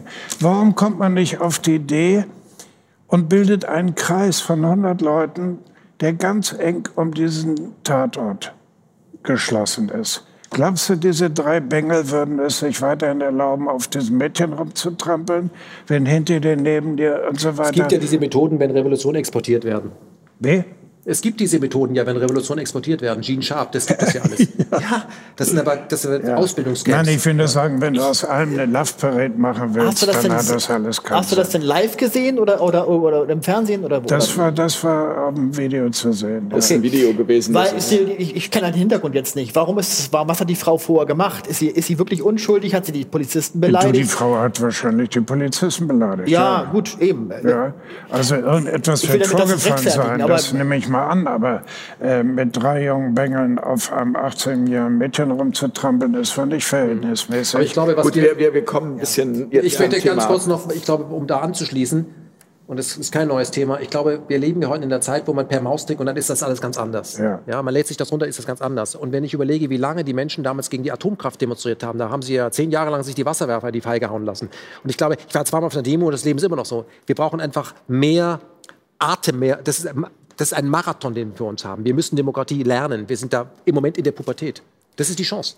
Gunnar, zum Schluss noch, wie siehst ja, du das? Also das hört sich ja ein bisschen so an, wie ja, wir, wir müssen wirklich über Jahrzehnte ähm, versuchen, die Meinungshoheit zu verändern oder vielleicht die Menschen eben aufzuwecken. Äh, früher haben die gesagt, der lange Marsch durch die Institutionen. Und ich bin da, wie gesagt, immer noch pessimistisch. Ähm, aber der lange Atem für sich selbst, also für, für das eigene Projekt und äh, das eigene Leben. Und dann anzubieten und dann auch Holger einzuladen und zu sehen, äh, dass es vielleicht gut ist oder dass er es besser machen kann. ja.